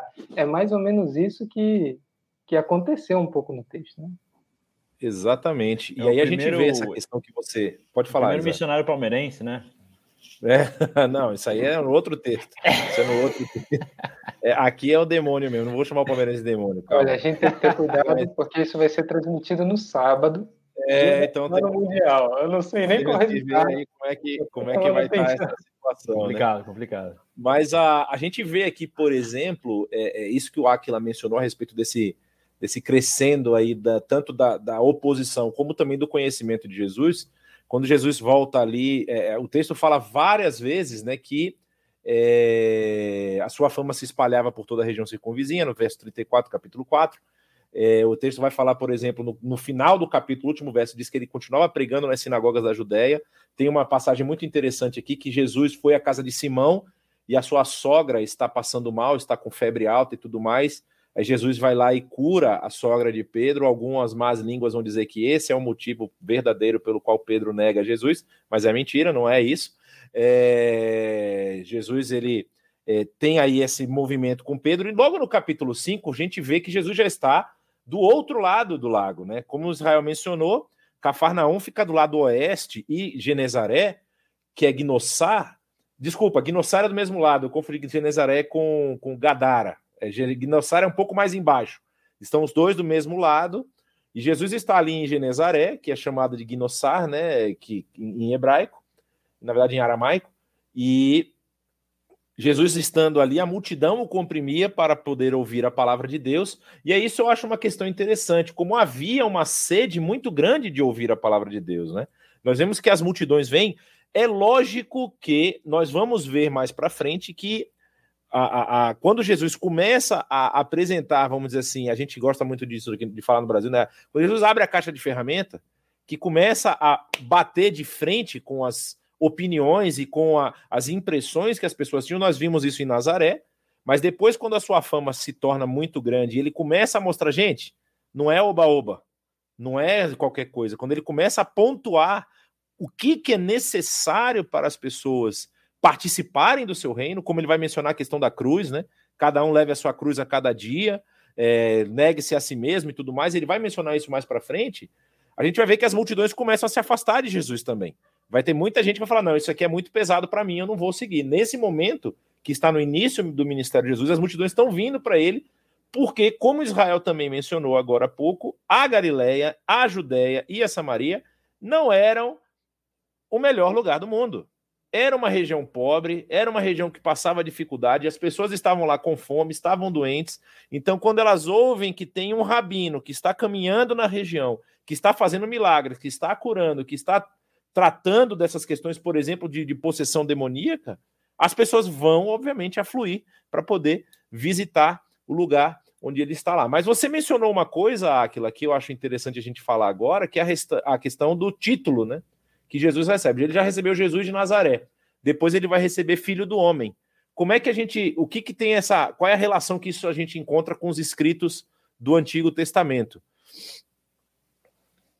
Então, uh, Jonatas, a gente então já está falando aí do capítulo 5, né? É Isso, quando ah, tem a cura de um leproso e Jesus vai falar a respeito é, da autoridade que ele possui para perdoar pecados, isso é outra questão interessante, é, e ele vai dizer que o Filho do Homem tem autoridade para fazer essas duas coisas, para perdoar pecados e para curar o paralítico, né? É, filho do homem é a expressão que aparece, ou filho de homem também, como aparece em Daniel, capítulo 7, versículo 13 a gente tem ali um cenário de uma figura humana, por isso a expressão filho de homem, né? Mas que desempenha uma função muito especial, porque o ancião, que claramente é Deus naquela passagem, é, atribui à figura do filho do homem uma grande autoridade, para reinar sobre todos os povos, sobre todas as nações, e estabelecer o seu reino sobre todos os outros reinos. Então, se formou dentro de Israel a tradição de ler esse texto com os contornos messiânicos e como uma figura divina. Ele é filho do homem, mas ele é o Messias que vai trazer a nossa libertação. Ele que vai estabelecer esse reino que a gente está aguardando e que o Senhor prometeu que em algum momento viria pela descendência de Davi. Então, filho do homem, aqui é Jesus se identificando com essa figura anunciada lá em Daniel 7,13. E isso, obviamente, é uma afirmação muito é, significativa para o contexto em que ele está. Ele está dialogando com os fariseus. E a rebelião dos fariseus começa no coração. Então, eles viram aquelas coisas, como a gente colocou, a fama de Jesus se espalhou, eles vieram de regiões das mais diversas, de muito longe, fizeram um grande esforço para ouvir e ver esse Nazareno. É, e quando ele chega lá, esse Nazareno não só faz coisas impressionantes, mas afirma coisas muito grandiosas, que é eu sou essa figura de Daniel. E aí eu acho que o Israel, você também, Jonatas, vai poder nos ajudar com uma visão mais clara do que, que eram os fariseus, os detalhes. Mas só para adiantar um pouco assim do significado desse confronto, a gente tem dois grupos falando das mesmas expectativas, mas com propostas completamente diferentes. Né? Os dois tinham é, uma visão a respeito do mesmo Deus e que Deus cumpriria as mesmas promessas, mas Jesus está dizendo de uma forma os fariseus diziam há muito tempo que eram de outras, mas isso também ganha significado quando a gente puder entender melhor quem eram esses, é, quais eram as características desse grupo, né? É, eu, eu vou perguntar para o Israel já agora, foi bom que você mencionou nisso, porque tem duas questões aqui que são muito interessantes, né?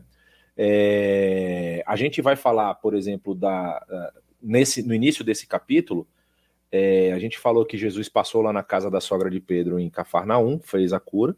Quando ele está em Genezaré, ele sobe no barco para poder falar e ele tem uma experiência com Pedro. Ele começa a chamar as pessoas, os seus discípulos, seus primeiros discípulos, né? E aí ali Pedro já sabia, vamos dizer assim, da fama e do conhecimento e tinha visto Jesus operar milagres nas outras pessoas, mas ele não tinha passado por essa experiência. Ele vai passar com relação à pescaria milagrosa ele até, vamos dizer assim, dá uma murmurada, né? Poxa, Jesus, passamos a noite toda pescando, não, não, não veio nada, mas já que você estava falando, vamos fazer. A gente tem algumas já pessoas que, é você, que dizem. Né? É, tem até um desdenzinho assim na, na, na, na, na fala de Pedro, algumas pessoas até pensam isso, mas quando ele traz as pessoas, aí qual é a reação de Pedro? Pedro parece que tem um choque de realidade e vê assim: caramba, esse cara não é normal. Não, não, não, não, não tá batendo as coisas, né? Não pode ser. Realmente, ele até fala assim: ó, Senhor, afasta-te de mim, porque eu sou um homem pecador. E ali já estava, vamos dizer assim, lançada a, a, a, a base do que seria esse ministério de Pedro. Ou seja, Pedro é um cara que é impulsivo, ele tem ações muito fortes e tem horas que ele se retrai, como é o caso, por exemplo, Pedro foi tão impulsivo para poder defender Jesus em tantas partes, né? Quando Jesus pergunta para os discípulos o que, que as pessoas dizem que eu sou e quem vocês dizem que eu sou, é Pedro que vai para frente e fala: Tu és o Cristo. Tu és o Cristo. Na hora que botaram ele na parede lá, mas você não estava andando com ele quando Jesus estava sendo julgado, Pedro pula fora. Então, assim, é esse cara que tem essas variações assim. Eu acho bastante interessante que desde o início a gente já consegue perceber essa nuance e nem por isso não tem um papel importante tanto na vida e ministério de Jesus, como vai ter depois para a igreja, quando Jesus o restaura. No final, lá, capítulo 21 do Evangelho de João, vai ter esse encontro de Jesus com Pedro ao mar, novamente nas margens do Mar da Galileia. Mas, o, Israel, no capítulo 6, eu já vou dar um. No capítulo 5 tem mais um que é chamado, né? Que é Levi. Aqui são três, tá? Desculpa, eu acabei pulando. Aqui ele chama Pedro, Tiago e João. Depois ele vai chamar Levi, que lá no, no Evangelho de Mateus, ele se autodenomina Mateus. E no, aqui no, no, no, no capítulo 6, num trecho aqui, ele, ele lista todos, né? Que estão aqui. Então, Simão, André, Tiago, João, Felipe, Mateus, Tiago, Tomé, filho Alfeu, Simão, chamado Zelote, Judas, filho de Tiago, e Judas Iscariotes, que veio a ser o traidor. O Lucas já tinha essa informação e já deixou registrado aqui, ó. O cara que vocês têm que ficar de olho é esse aqui. Mas o que, que significava esse Simão Zelote? E aí nós já falamos de fariseu. Quais eram as, os grupos, as, as, as divisões que nós tínhamos aí no meio do povo no que envolvia essa parte? Porque era a parte mais meio que religioso, religioso barra política, né? Porque havia também é, nuances de, de política no meio da religiosidade de Israel. Vamos lá, então. Eu falei bastante sobre isso no, curso sobre contexto do Novo Testamento, que está no YouTube da IBNU também, com informação contextualizando, mas é legal que tem os dois, né? Tem fariseu e tem zelote. Só para dar um contexto, né? O até que o falou, os fariseus acho que são os mais fáceis da gente se identificar, né? O fariseu, ele é, o, ele é a gente, é o evangélico tradicional, é o cara que segue, lê a Bíblia, que ele é melhor que as outras pessoas porque ele obedece às regras, ele vai para a igreja, então ele é claramente ele é superior a todo mundo dentro da sua religiosidade. Então ele bate cartão na igreja. Então acho que ah, isso estou fazendo lógico uma comparação cômica, né? Mas a ideia é que a gente entender o que é um fariseu. O fariseu literalmente significa separado, né? Eles eram um grupo de judeus que ó, a gente, nós somos os cristãos, os judeus de verdade. A gente segue a lei de Moisés. A gente está conectado com Moisés. Diferente desse resto aí que é meio mais ou menos, que fica indo para festa, que fica fazendo festa no sábado, que come camarão, que enfim, que está fora da regra. E então eles são os mais corretos e eles vão ser a base da tradição do judaísmo hoje, inclusive, porque a tradição rabínica, né? Depois que destrói o templo, o fariseu vai ser a, a espinha dorsal do judaísmo que vai virar o judaísmo moderno ortodoxo. Então a gente entende os fariseus como os melhores judeus da época. E parece que os judeus os fariseus são ruins, do jeito que eu estou falando. Parece que eles são meio que inimigo de Jesus, no sentido, mas na prática, se você põe em contexto, a gente não está comparando os fariseus com Jesus. A gente tem que comparar os fariseus com seus inimigos políticos, digamos, que são saduceus. E só para a gente ter um pouco de contexto, se você já entrou em algum museu na Europa que fala sobre greco-romano, período greco-romano, você vai ver um monte de estátua de pessoas sem roupa.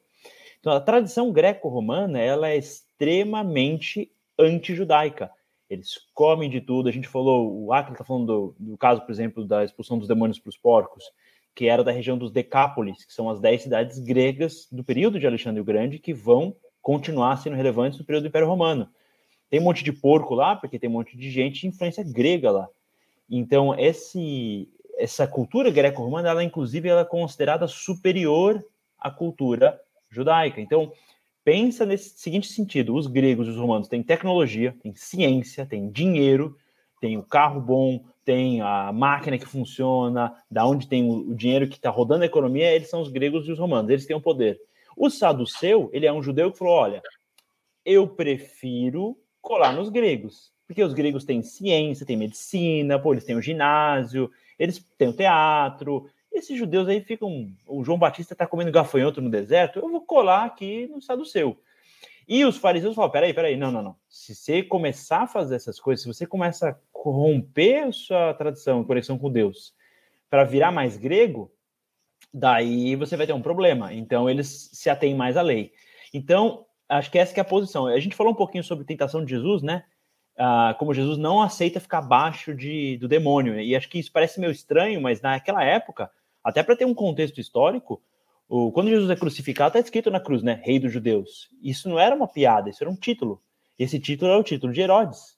O último rei dos judeus, inclusive, tirando a Revolução de Barcova, vai ser a, no ano 44, que é o Agripa, que é o último rei dos judeus desse período, digamos, romano, da, da contemporâneo de Jesus. E isso era um cargo, que ele era um rei dos judeus abaixo do Império Romano. Então Jesus ele é oferecido um cargo, tipo assim, ó, você pode ser o rei dos judeus, abaixo do demônio que nem Herodes era, que nem todos os reinos judeus eram abaixo do Imperacírio, abaixo. Não, a gente, ou você é filho de Davi, ou você é a, profe a profecia e está conectado com Deus, é o reino máximo, é o reino de Deus.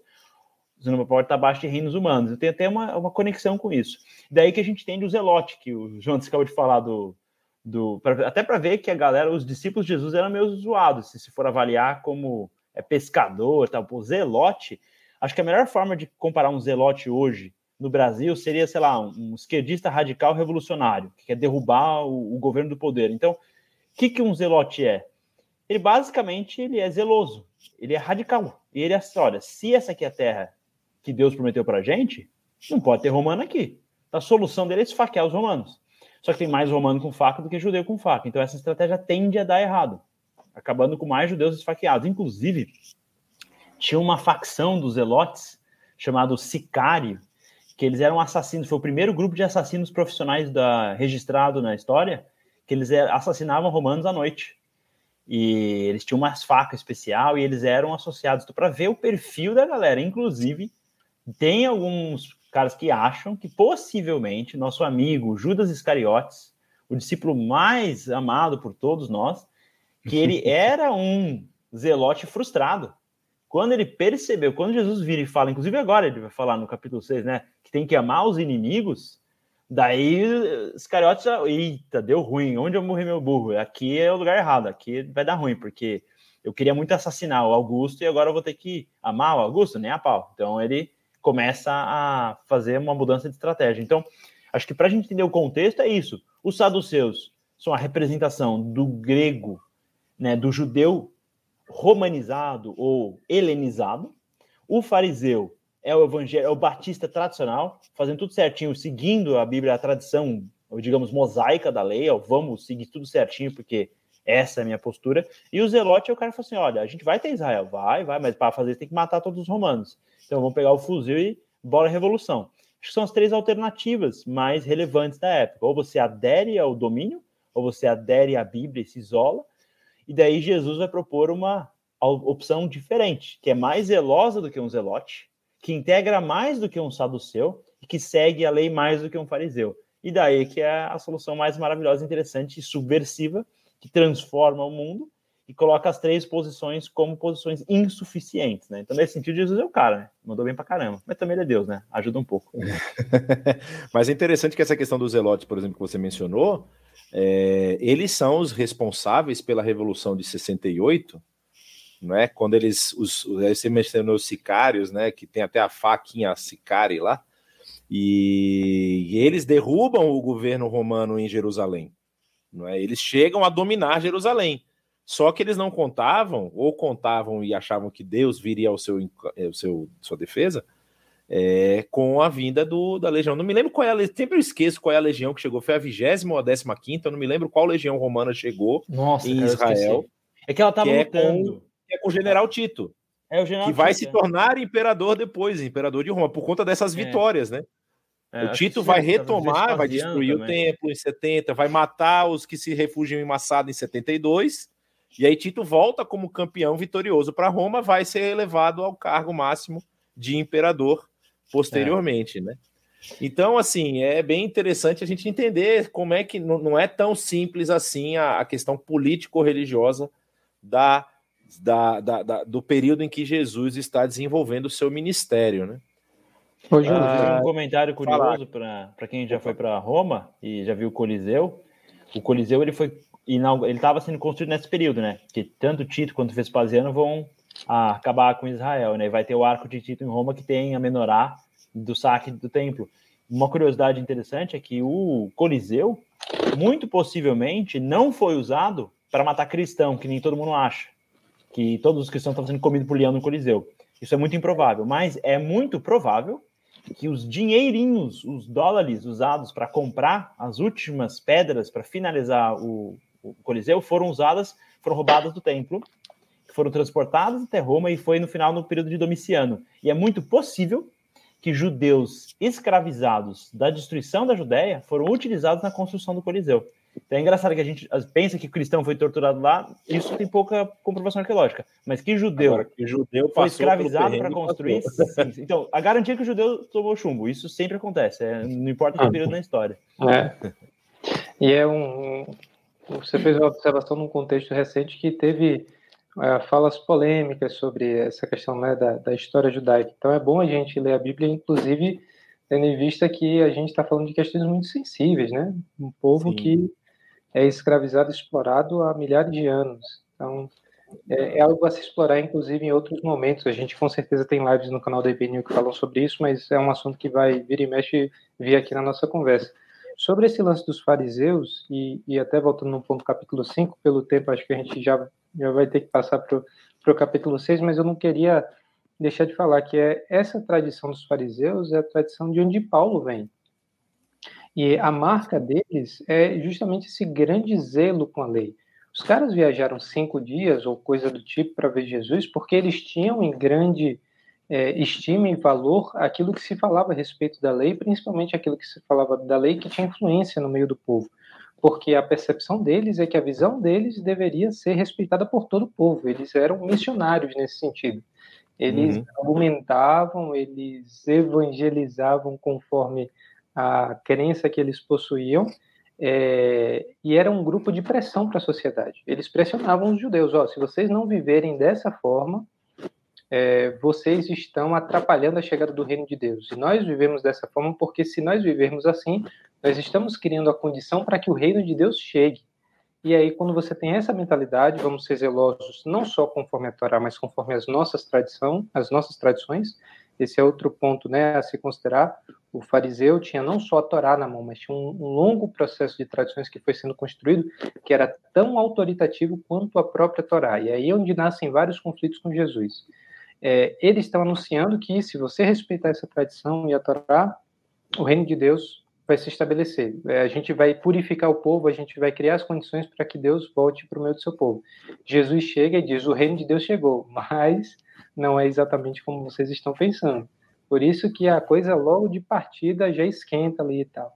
E a outra coisa que é a, a, o chamado que Jesus dá para esses primeiros discípulos, e já pensando no processo completo de 12 discípulos, é muito semelhante ou paralelo à ideia das 12 tribos de Israel, né? Então a gente tem o próprio Deus vindo habitar no meio da sua criação e para cumprir a sua missão ele chama 12. Num caso, ele constrói 12 tribos, e no caso dessa nova criação, por meio de Jesus, ele chama 12 homens que serão ah, os, os, iniciantes, aqueles que vão proclamar a mensagem do Evangelho, mas a fim de que alcance também todas as nações. Então a gente tem esse movimento repetido, né, de criação e vocação ah, dos discípulos, e isso reaparece no Apocalipse, quando a gente chega em Apocalipse 22, os fundamentos da Nova Jerusalém são os doze apóstolos e as doze tribos. Então é a ideia de que Deus está construindo uma cidade santa, uma nova criação inteira fundamentada nesses doze caras que são carne de pescoço, que são complicados, que não têm muitas virtudes de partida, né? Então é, é interessante perceber a, a importância. Você mencionou isso, eu lembrei que eles refletem as mesmas implicações, dificuldades que as 12 tribos também tinham, né? Porque é. as tribos se pegavam o livro de juízes, está aí para mostrar a gente que até as tribos, uma lutava contra a outra, uhum. quase eliminaram uma das tribos de Israel, de Benjamim, quase foi eliminada por conta de um, de um pecado que a tribo de Benjamim cometeu. Então, assim, é, tem, é bem, bem paralelo mesmo a, a, a, as, as duas questões. Ah, o tema que você mencionou a respeito dos fariseus, a gente vê bem logo no início do capítulo 6, que é a questão do Senhor do sábado, né, o senhorio de Jesus sobre o sábado, que a preocupação deles é justamente essa, é uma preocupação legítima de acordo com a sua própria perspectiva, a sua percepção do que, que era necessário ser feito para o estabelecimento desse reino, né? Ou seja, para na cabeça de um fariseu, Jesus estava descumprindo uma regra. E aí, assim, a, a, tem duas, né? Eu acho tão interessante, a gente acabou passando por cima, porque eu tô com um pouco, realmente, a gente está acelerando aqui para tentar terminar o tempo. Talvez a gente vai passar um pouquinho do tempo hoje. Mas, assim, quando eh, antes de falar sobre o sábado, que ele, interroga, ele é interrogado sobre o sábado, porque os discípulos no sábado estão passando por, um, por uma lavoura, lavoura de cereal e eles começam a debulhar, colher os, as espigas e debulhar e comendo os grãos, né? E isso era proibido pela lei. No sábado você não pode ter trabalho, né? E aí eles estão falando: olha, a Torá diz isso, a lei diz isso. E aí, antes disso, eu quero só parar um pouquinho para falar sobre a questão do jejum não é? É, um, é um tema tão interessante aqui no início desse livro, quando Jesus está lá, Levi é convocado, Levi é chamado para ser seguidor de Jesus, Levi é um cobrador de impostos, e muito provavelmente Levi era uma pessoa escanteada na sociedade, porque nós sabemos como, por exemplo, lá no, na frente vai se falar da história de Zaqueu, não é? Zaqueu, como um cobrador de impostos também, e ele fala que se eu defraudei alguém, vou devolver quatro vezes e tal, ou seja, é muito provável que essa fosse uma realidade lá também. Eu não vou dizer que Levi defraudou, porque o texto não fala isso, mas era algo que poderia se esperar de um publicano, de, um, de, um, de alguém que era coletor de impostos. E aí fala que ele deu um grande banquete, né? Então, dinheiro ele tinha. Ele tinha recursos. E aí, quando Jesus está nesse banquete, a pergunta que se faz é: ah, os, os discípulos de João, que eles estão referindo a João Batista, também os discípulos do fariseu jejuam, mas os seus só vivem comendo e bebendo. Aí a, pergunta deles, por que, que seus discípulos fazem isso? E Jesus fala, mas como é que os discípulos, ou seja, os amigos do noivo, vão jejuar enquanto o noivo está com eles? E ele diz, mas virão dias quando o noivo lhe será tirado e naqueles dias jejuarão. E aí eu levanto uma pergunta para nós hoje, né? Ou seja, eu fiz essa pergunta em offline aqui, mas a gente vai fazer no online também. É... Como é que fica a igreja? Ou seja, nós não estamos com o nosso noivo, ah, mas nós recebemos o Espírito não é? O espírito é a representação da presença de Deus. Então quer dizer que hoje nós temos que comer e beber porque nós estamos aí com a presença. Ou será que nós devemos realmente rever ou, ou pensar a respeito do jejum como uma prática que a igreja deve fazer, até por uma questão de contrição, de autocontrole, de entender a, a, a, a, situação que a igreja vive nesse já e ainda não, né? Nesse conceito que nós temos na teologia de um reino que já chegou, mas não chegou na sua plenitude, não é? é? Como nós já falamos um pouco disso até na aula passada e também podemos falar um pouco agora, como é que fica a igreja nessa questão, inclusive nessa pequena parábola que Jesus conta no final desse capítulo 5? Aquila, claramente é um cara que jejua mais que eu. Você quer e que eu também, primeiro? pelo visto. Você quer responder primeiro? Beleza. Eu quero sim, pela, pela experiência de estar jejuando continuamente. Mas, ah, sendo bem direto, sim, eu creio que a prática do jejum é algo válido para os nossos dias. O tempo e o início do ministério de Jesus é um momento singular. Com certeza, nós não estamos vivendo o mesmo tempo que é, os discípulos viveram antes da chegada e do início do ministério de Jesus, ou o tempo que está sendo retratado no Antigo Testamento, mas nós não estamos ah, também experimentando exatamente ah, o mesmo período da inauguração desse reino. Eu creio que a, a, explicação de Jesus a respeito da festa e do noivo que está entre os seus convidados é porque esse é um momento de grande celebração. Como a gente falou, pelas palavras de Jesus, o que ele estava querendo dizer é o grande momento da história de Israel, do mundo inteiro, da criação inteira chegou, porque eu vim para cumprir as profecias que foram dadas ao povo de Israel por meio dos profetas. Esse é um momento de celebração, independente do que a gente vier a falar depois, a nossa reação natural é: se Deus voltou para cumprir tudo aquilo que ele falou que iria fazer por meio do Messias, a gente tem que celebrar, a gente tem que comemorar. O, próprio Deus está entre nós. E isso fica muito claro nas reações de assombro que às vezes eles têm, como Pedro teve depois da pesca, como é, eles ficam assustados quando Jesus acalma a tempestade, então eles vão percebendo que eles estão diante de uma figura muito singular. E pela própria história que as profecias anunciavam que iria acontecer, é, esse era um período que, que marcaria o início de uma nova era inteira. Então, ah, faria sentido os discípulos jejuarem e se lamentarem, que era uma prática do povo de Israel, pelo tempo de sofrimento que tiveram, pelas perdas que tiveram ao longo do tempo por meio do exílio, por meio dos exércitos pagãos e tal, mas também de clamar ao Senhor para que enviasse novamente um resgate, uma salvação definitiva, fazia sentido lamentar e pedir por isso quando o próprio Deus dissesse cheguei? Não, não faria sentido. Agora, nós estamos hoje, como bem colocou Jonatas, entre, no já, entre o já e o ainda não. Ou seja, nós já estamos experimentando a chegada desse reino, um novo tempo que deve alimentar, sim, a nossa alegria, as nossas esperanças, mas também nós ansiamos agora por outros motivos para que esse reino se estabeleça. A gente não está mais lamentando pelos mesmos motivos que levavam o judeu a jejuar antes da chegada de Cristo, e a gente já não está orando para a chegada desse Messias, como provavelmente muitos judeus oravam. A gente agradece pela chegada, a gente experimenta o reino hoje, mas a gente ora para a segunda vinda desse rei. A gente espera e espera em muitos momentos com dor e com sofrimento o pleno estabelecimento desse reino. Então faz sentido jejuar como esse sinal de é, consagração, de entrega a Deus, é, de lamento por aquilo que ainda existe de injustiça ao nosso redor e de clamor para que Deus estabeleça sua vontade na terra, assim como ele faz no céu. Então é uma dinâmica muito semelhante, mas as motivações foram transformadas pelo evento que é a pessoa de Jesus.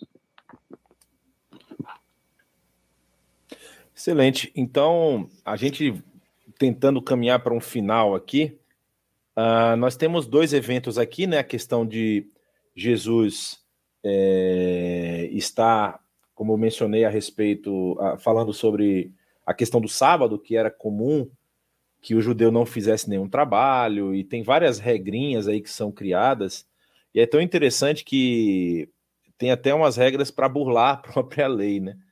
Porque na lei dizia que se você está no sábado, na sexta-feira, final do dia, você está longe do seu lar, você pode retornar ao seu lar porque existia um limite de passos que você podia dar no Shabat. O Shabat você pode dar um limite de passos, eu não lembro exatamente quantos são. Mas dizem as más línguas que havia uma outra regra que falava que onde está o seu pão, ali é o seu lar. Então, o que que falam as pessoas? De que quando o judeu queria fazer alguma coisa no sábado, por exemplo, se ele fosse dono de comércio, se ele tivesse uma loja, alguma coisa, e ele queria resolver algum problema no sábado, ele levava um pão da sua casa na sexta-feira para o seu trabalho e voltava para dormir em casa. E aí no Shabat ele poderia ir para o trabalho porque lá no trabalho estava o pão dele.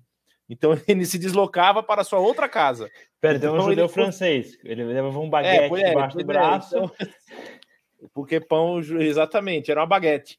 Aí, então havia, dizem, isso aí são, são, são relatos históricos, né, dos comentários a respeito da, da lei e tudo mais. E aí Jesus está levantando essa questão aqui, quando ele é questionado a respeito dos discípulos estarem comendo no sábado, colhendo, na verdade, debulhando no sábado, e quando ele faz uma cura no sábado. E aí tem um outro texto também, que a gente não está não tá, não tá aqui, talvez vai estar mais para frente, que é quando ele menciona é, a respeito do. Deixa eu ver se está aqui. Programa de observaram levante para o meio, ele manda o rapaz estender a mão. Eu estou fazendo uma leitura dinâmica aqui, mas tem aquele texto que o pessoal pergunta: mas por que vocês fazem isso no sábado? Aí ele vira para os fariseus, porque era a questão da hipocrisia que estava apresentando. Né? Ele fala: eu não posso debulhar no sábado para matar a fome, eu não posso curar as pessoas no sábado. É... E aí ele até utiliza o próprio texto do Antigo Testamento, falando: olha. Vocês nunca leram que, da, o que fez Davi quando ele e seus companheiros estavam com fome? Eles entraram na casa de Deus e, tomando os pães da presença, não apenas comeu, mas é, comeu o que apenas era para os sacerdotes, e não só ele, mas deu para os seus companheiros, ou seja, ele é o filho do homem, como nós já mencionamos esse título, é o Senhor do sábado, e ele vai depois mostrar para os próprios fariseus e aqueles que estão questionando, porque Provavelmente isso era algo que ele sabia que acontecia. E ele diz: quando cai um jumento seu, cai numa vala no sábado, você espera até o próximo dia para retirar? Ou você vai lá e retira ele? Ou seja, se vocês conseguem colocar isso, em, vamos dizer assim, de lado, para poder salvar talvez até o seu ganha-pão, seja, um jumento que é um animal que, que, que, que participa da, da agricultura, do transporte em Israel, você deixaria o seu jumento morrer numa vala num sábado? Não, você não faz isso. Então por que, que eu não posso curar no sábado? Mostrando, como você mencionou, Aquila, essa questão é, difícil aí de entendimento a respeito da interpretação que os próprios fariseus davam da lei. Ou seja, eles montaram aí uma forma de interpretar que os preservaria, no caso dessa, desse estabelecimento desse reino que eles imaginavam, porém não condizia com aquilo que era o espírito da lei que estava presente na Torá. E aí nós vamos ver aqui no final do capítulo, a gente tem que passar bem rápido por isso aqui, mas assim, é bem interessante, que é aquela parte do Sermão do Monte que é encontrada em Lucas. Não é? Um, o, quando ele fala dos bem-aventurados, mesma coisa que a gente encontra lá no capítulo 5 de Mateus, né, fala, bem-aventurados os pobres, pois a vocês pertence o reino de Deus, aos que têm fome, que serão satisfeitos, aos que choram, pois haverão de rir, aos que. Ele termina, né? Que é o, o final também do que está em Mateus. Bem-aventurados serão vocês quando os odiarem, os expulsarem, os insultarem e os eliminarem, e eliminarem o nome de vocês como sendo mal por causa do filho do homem. Regozijem-se nesse dia e saltem de alegria, pois grande é a sua recompensa no céu. Pois assim os antepassados deles trataram os profetas. E aí ele faz uma coisa que Mateus não tem, que são os ais. É? Ele faz um contraponto. Ou seja, você tem aqui a pessoa que é pobre, e aí ele fala: Mas ai de vocês que são ricos. Ou não só ter recurso, mas aqueles que depositam a sua confiança no recurso. Até porque ter recurso não é um problema. Jesus ele vai falar sobre dinheiro muito mais do que ele vai falar sobre outros temas. Né? Um dos temas que é mais trabalhado por Jesus. É... Ai de vocês que agora têm fartura, não é? Ou seja, falando do fome agora da fartura, porque vocês vão passar fome. Ai do que vocês, dos que riem, porque antes eram os que choram, pois vocês haverão de se lamentar e chorar. Ai de vocês quando falarem bem de vocês, pois assim os antepassados também trataram os falsos profetas, comparando essa, essa situação das pessoas que estão depositando sua fé na riqueza, no que elas têm, aqueles que têm.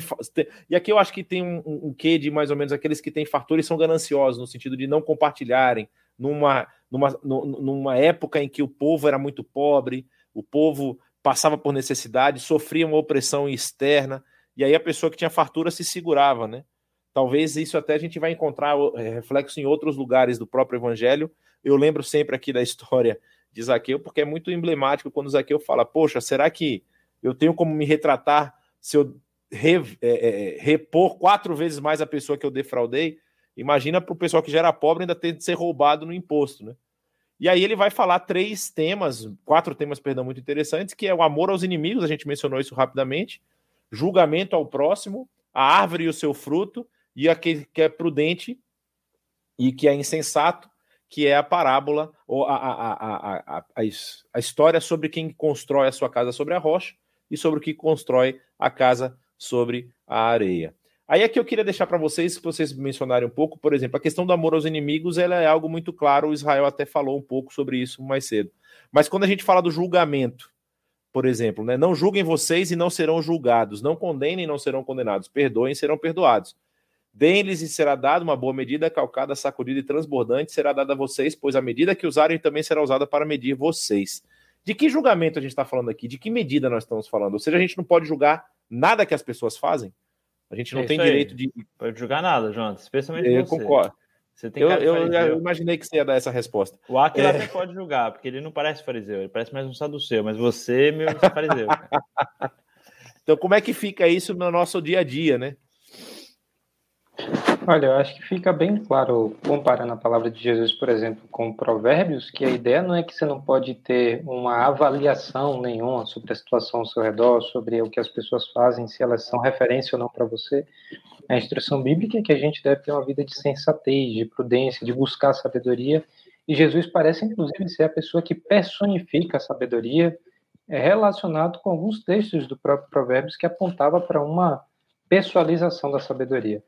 A ideia é que a gente não pode é, tomar o lugar de Deus, a gente não pode avançar um juízo que só pertence a Deus fazer, de dar a, ao condenado, a sentença que ele deve receber, é, e avaliar a situação como se a gente tivesse compreensão de todos os fatos para fazer um juízo completo da situação.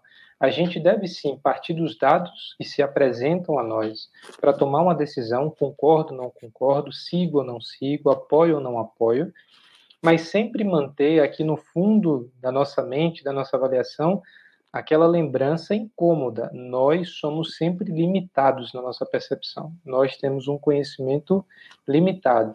Mas, Jonatas, é uma pena que a gente já esteja estourando tempo, porque essa parte das, do sermão uh, do monte, da, da planície, enfim, esse, essa parte daquilo que é o correspondente a, ao sermão do monte, Mateus 5 a 7, e está aqui em Lucas, uma versão mais reduzida, é muito rica. Tem algum, algumas construções que Lucas está fazendo até chegar a esse ponto que precisam ser notadas. E tentando ser bem breve, ah, Jesus está apresentando a sua autoridade sobre a lei. A própria forma como ele coloca essas bênçãos e esses ais são paralelos às bênçãos e maldições do Deuteronômio. Né?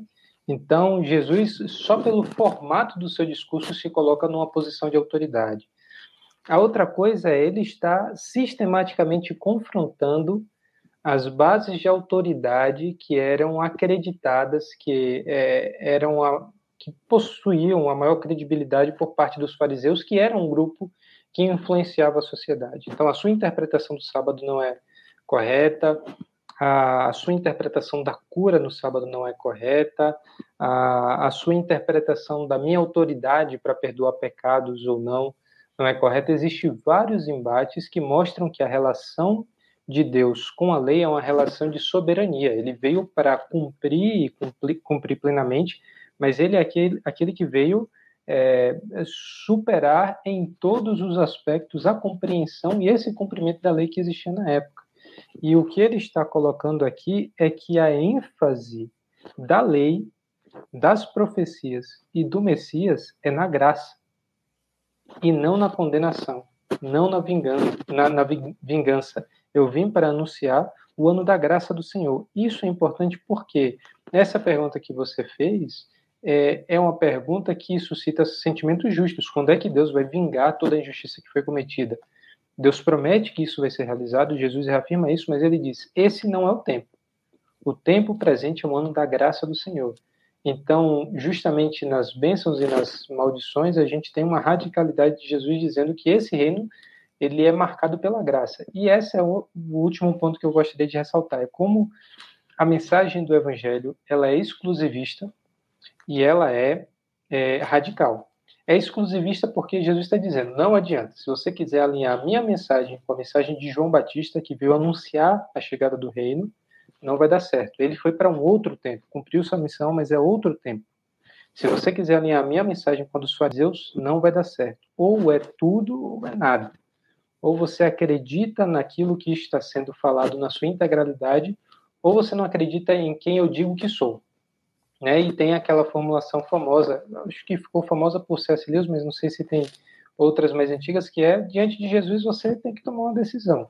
Ou ele é um lunático, um cara louco que não sabe o que está falando, ou ele é um cara mal intencionado que está enganando todo mundo, ou ele é quem ele diz ser. Então, é, não tem como ficar muito naquela de Jesus veio para ser um grande mestre, uma pessoa iluminada, sabe, mas nada além disso. Não é essa as palavras de Jesus. E aqui o que ele está propondo para a gente é uma radicalidade de uma forma de vida generosa. É, é um tipo de generosidade que realmente é, impede várias formas de vida que são das mais comuns dentro das próprias igrejas. É uma mensagem de confrontação contínua. Ele não está simplesmente estabelecendo regras que você possa dizer hoje, no dia 20, no, no dia 10 é, de fevereiro de 2022, eu cumpri esse passo a passo. Não, ele está falando de uma transformação ética que é tão radical, tão radical, que só é possível com a transformação do coração. Você só consegue cumprir isso quando você pensa e sente de uma forma diferente. E aí você se compromete com o outro de uma forma muito superior, ou valoriza o outro é, de uma forma muito superior a todas as suas obrigações sociais, a todas as suas obrigações é, culturais, enfim. A gente está colocando a necessidade do outro num patamar muito mais elevado, a gente age com generosidade, e aí Jesus fecha isso nas bem-aventuranças dizendo: quando vocês forem perseguidos por causa do meu nome, você, assim como eu, estará entrando na tradição dos profetas. Eu sou perseguido, assim como todos os que vieram antes de mim foram perseguidos, e se vocês fizerem a sua missão, vocês também serão perseguidos. Né? É exatamente isso. E aí nós temos essa questão, né, da, da que é justamente a exemplificação do que você está falando, que é a questão das árvores, como ele fala que dá, que nenhuma árvore boa dá fruto ruim, nem uma árvore ruim dá fruto bom. Ou seja, exatamente essa é o desdobramento disso, né? Se a pessoa está se alinhando com a mensagem de Jesus, os frutos vão demonstrar onde está o coração dela, né? Assim como os fariseus só poderiam dar frutos de acordo com a árvore que eles eram. Ou seja, não dava para eles tentarem produzir um fruto melhor do que aquele, até porque eles estavam arraigados em toda a tradição que eles construíram. E como você também mencionou, né, a, a, não havia apenas Jesus. Eu acho que isso é uma questão interessante que as pessoas às vezes não sabem. A gente vê isso em Atos, quando Gamaliel vai defender a, o movimento, vamos dizer assim, cristão, né, defender ele da certa parte, né, que eles estão levantados contra os cristãos lá que tá a igreja que está surgindo. Ele fala: vocês não lembram que teve um um que foi levou para o deserto um grupo de pessoas e depois sumiu? Ele já havia outros outros rabinos na época. E aí Jesus ganha destaque, muito provavelmente, é óbvio que pela questão das curas e dos milagres, não é? Mas Jesus, e isso é uma questão que todo mundo precisa me ouvir com muita atenção, não é o único relato de um rabino milagreiro nessa época. Eu tenho um relato de um outro cara que é na região que Jesus está, que acontece 100 anos depois, é chamado Shimon Bar Yochai, que também fazia milagres, de acordo com os relatos. Entendeu? Então, se chega para o ouvido de alguém que alguém está fazendo milagre, pode ser que alguém tenha ido lá seguir. Só que a, a questão de Jesus é como você mesmo mencionou: milagres não são o objetivo do reino. Milagres não são, ele não veio aqui para consertar as coisas apenas mera fisicamente. Ah, você está com uma doença, eu vou curar. Você está com o braço ressequido, eu vou estender. Não, ele tem uma missão completa, que é restaurar o homem como um todo. Ou seja, também na esfera física, mas na esfera espiritual também, que é o seu principal ponto. É, eu não sei se vocês têm mais alguma coisa para colocar aqui, mas a gente já está precisando dar o fechamento, porque estamos bem estourados no tempo. Né? Eu agradeço aí o pessoal que ficou com a gente até agora. Você vê que até a, a minha audiência aqui já está dormindo, né? Atrás de mim a cachorra subiu aqui, já está de olho fechado porque a gente falou bastante hoje e foi muito bom, foi muito bom. Talvez a gente possa retomar parte desses, desses temas aqui no próximo aula para a gente poder dar, um, dar uma amarração um pouco melhor. Talvez surjam perguntas que a gente possa responder.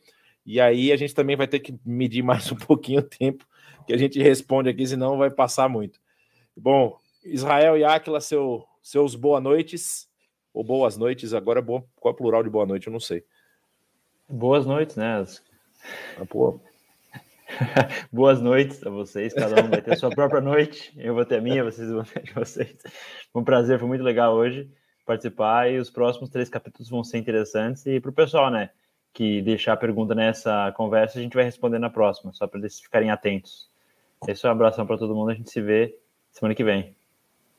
Valeu, pessoal. Obrigado, Israel. Obrigado, Jonas. Eu é, fui, fui bastante. É desafiado em certos sentidos e esclarecedor aquilo que a gente pôde conversar em outros. Então, agradeço a vocês também. Espero que essa mensagem, como a gente colocou no final, tanto da radicalidade quanto da exclusividade, vá moldando o nosso coração e a nossa mente ao longo dessa jornada que teremos aqui. Amém, amém. Então, muito obrigado, pessoal. Semana que vem nós estamos de novo aqui. Acompanhem compartilhem nosso conteúdo, se inscrevam no nosso canal, se inscrevam nos podcasts, compartilhem os podcasts para chegar no ouvido de quem pode e precisa ouvir esse conteúdo. Que Deus os abençoe e até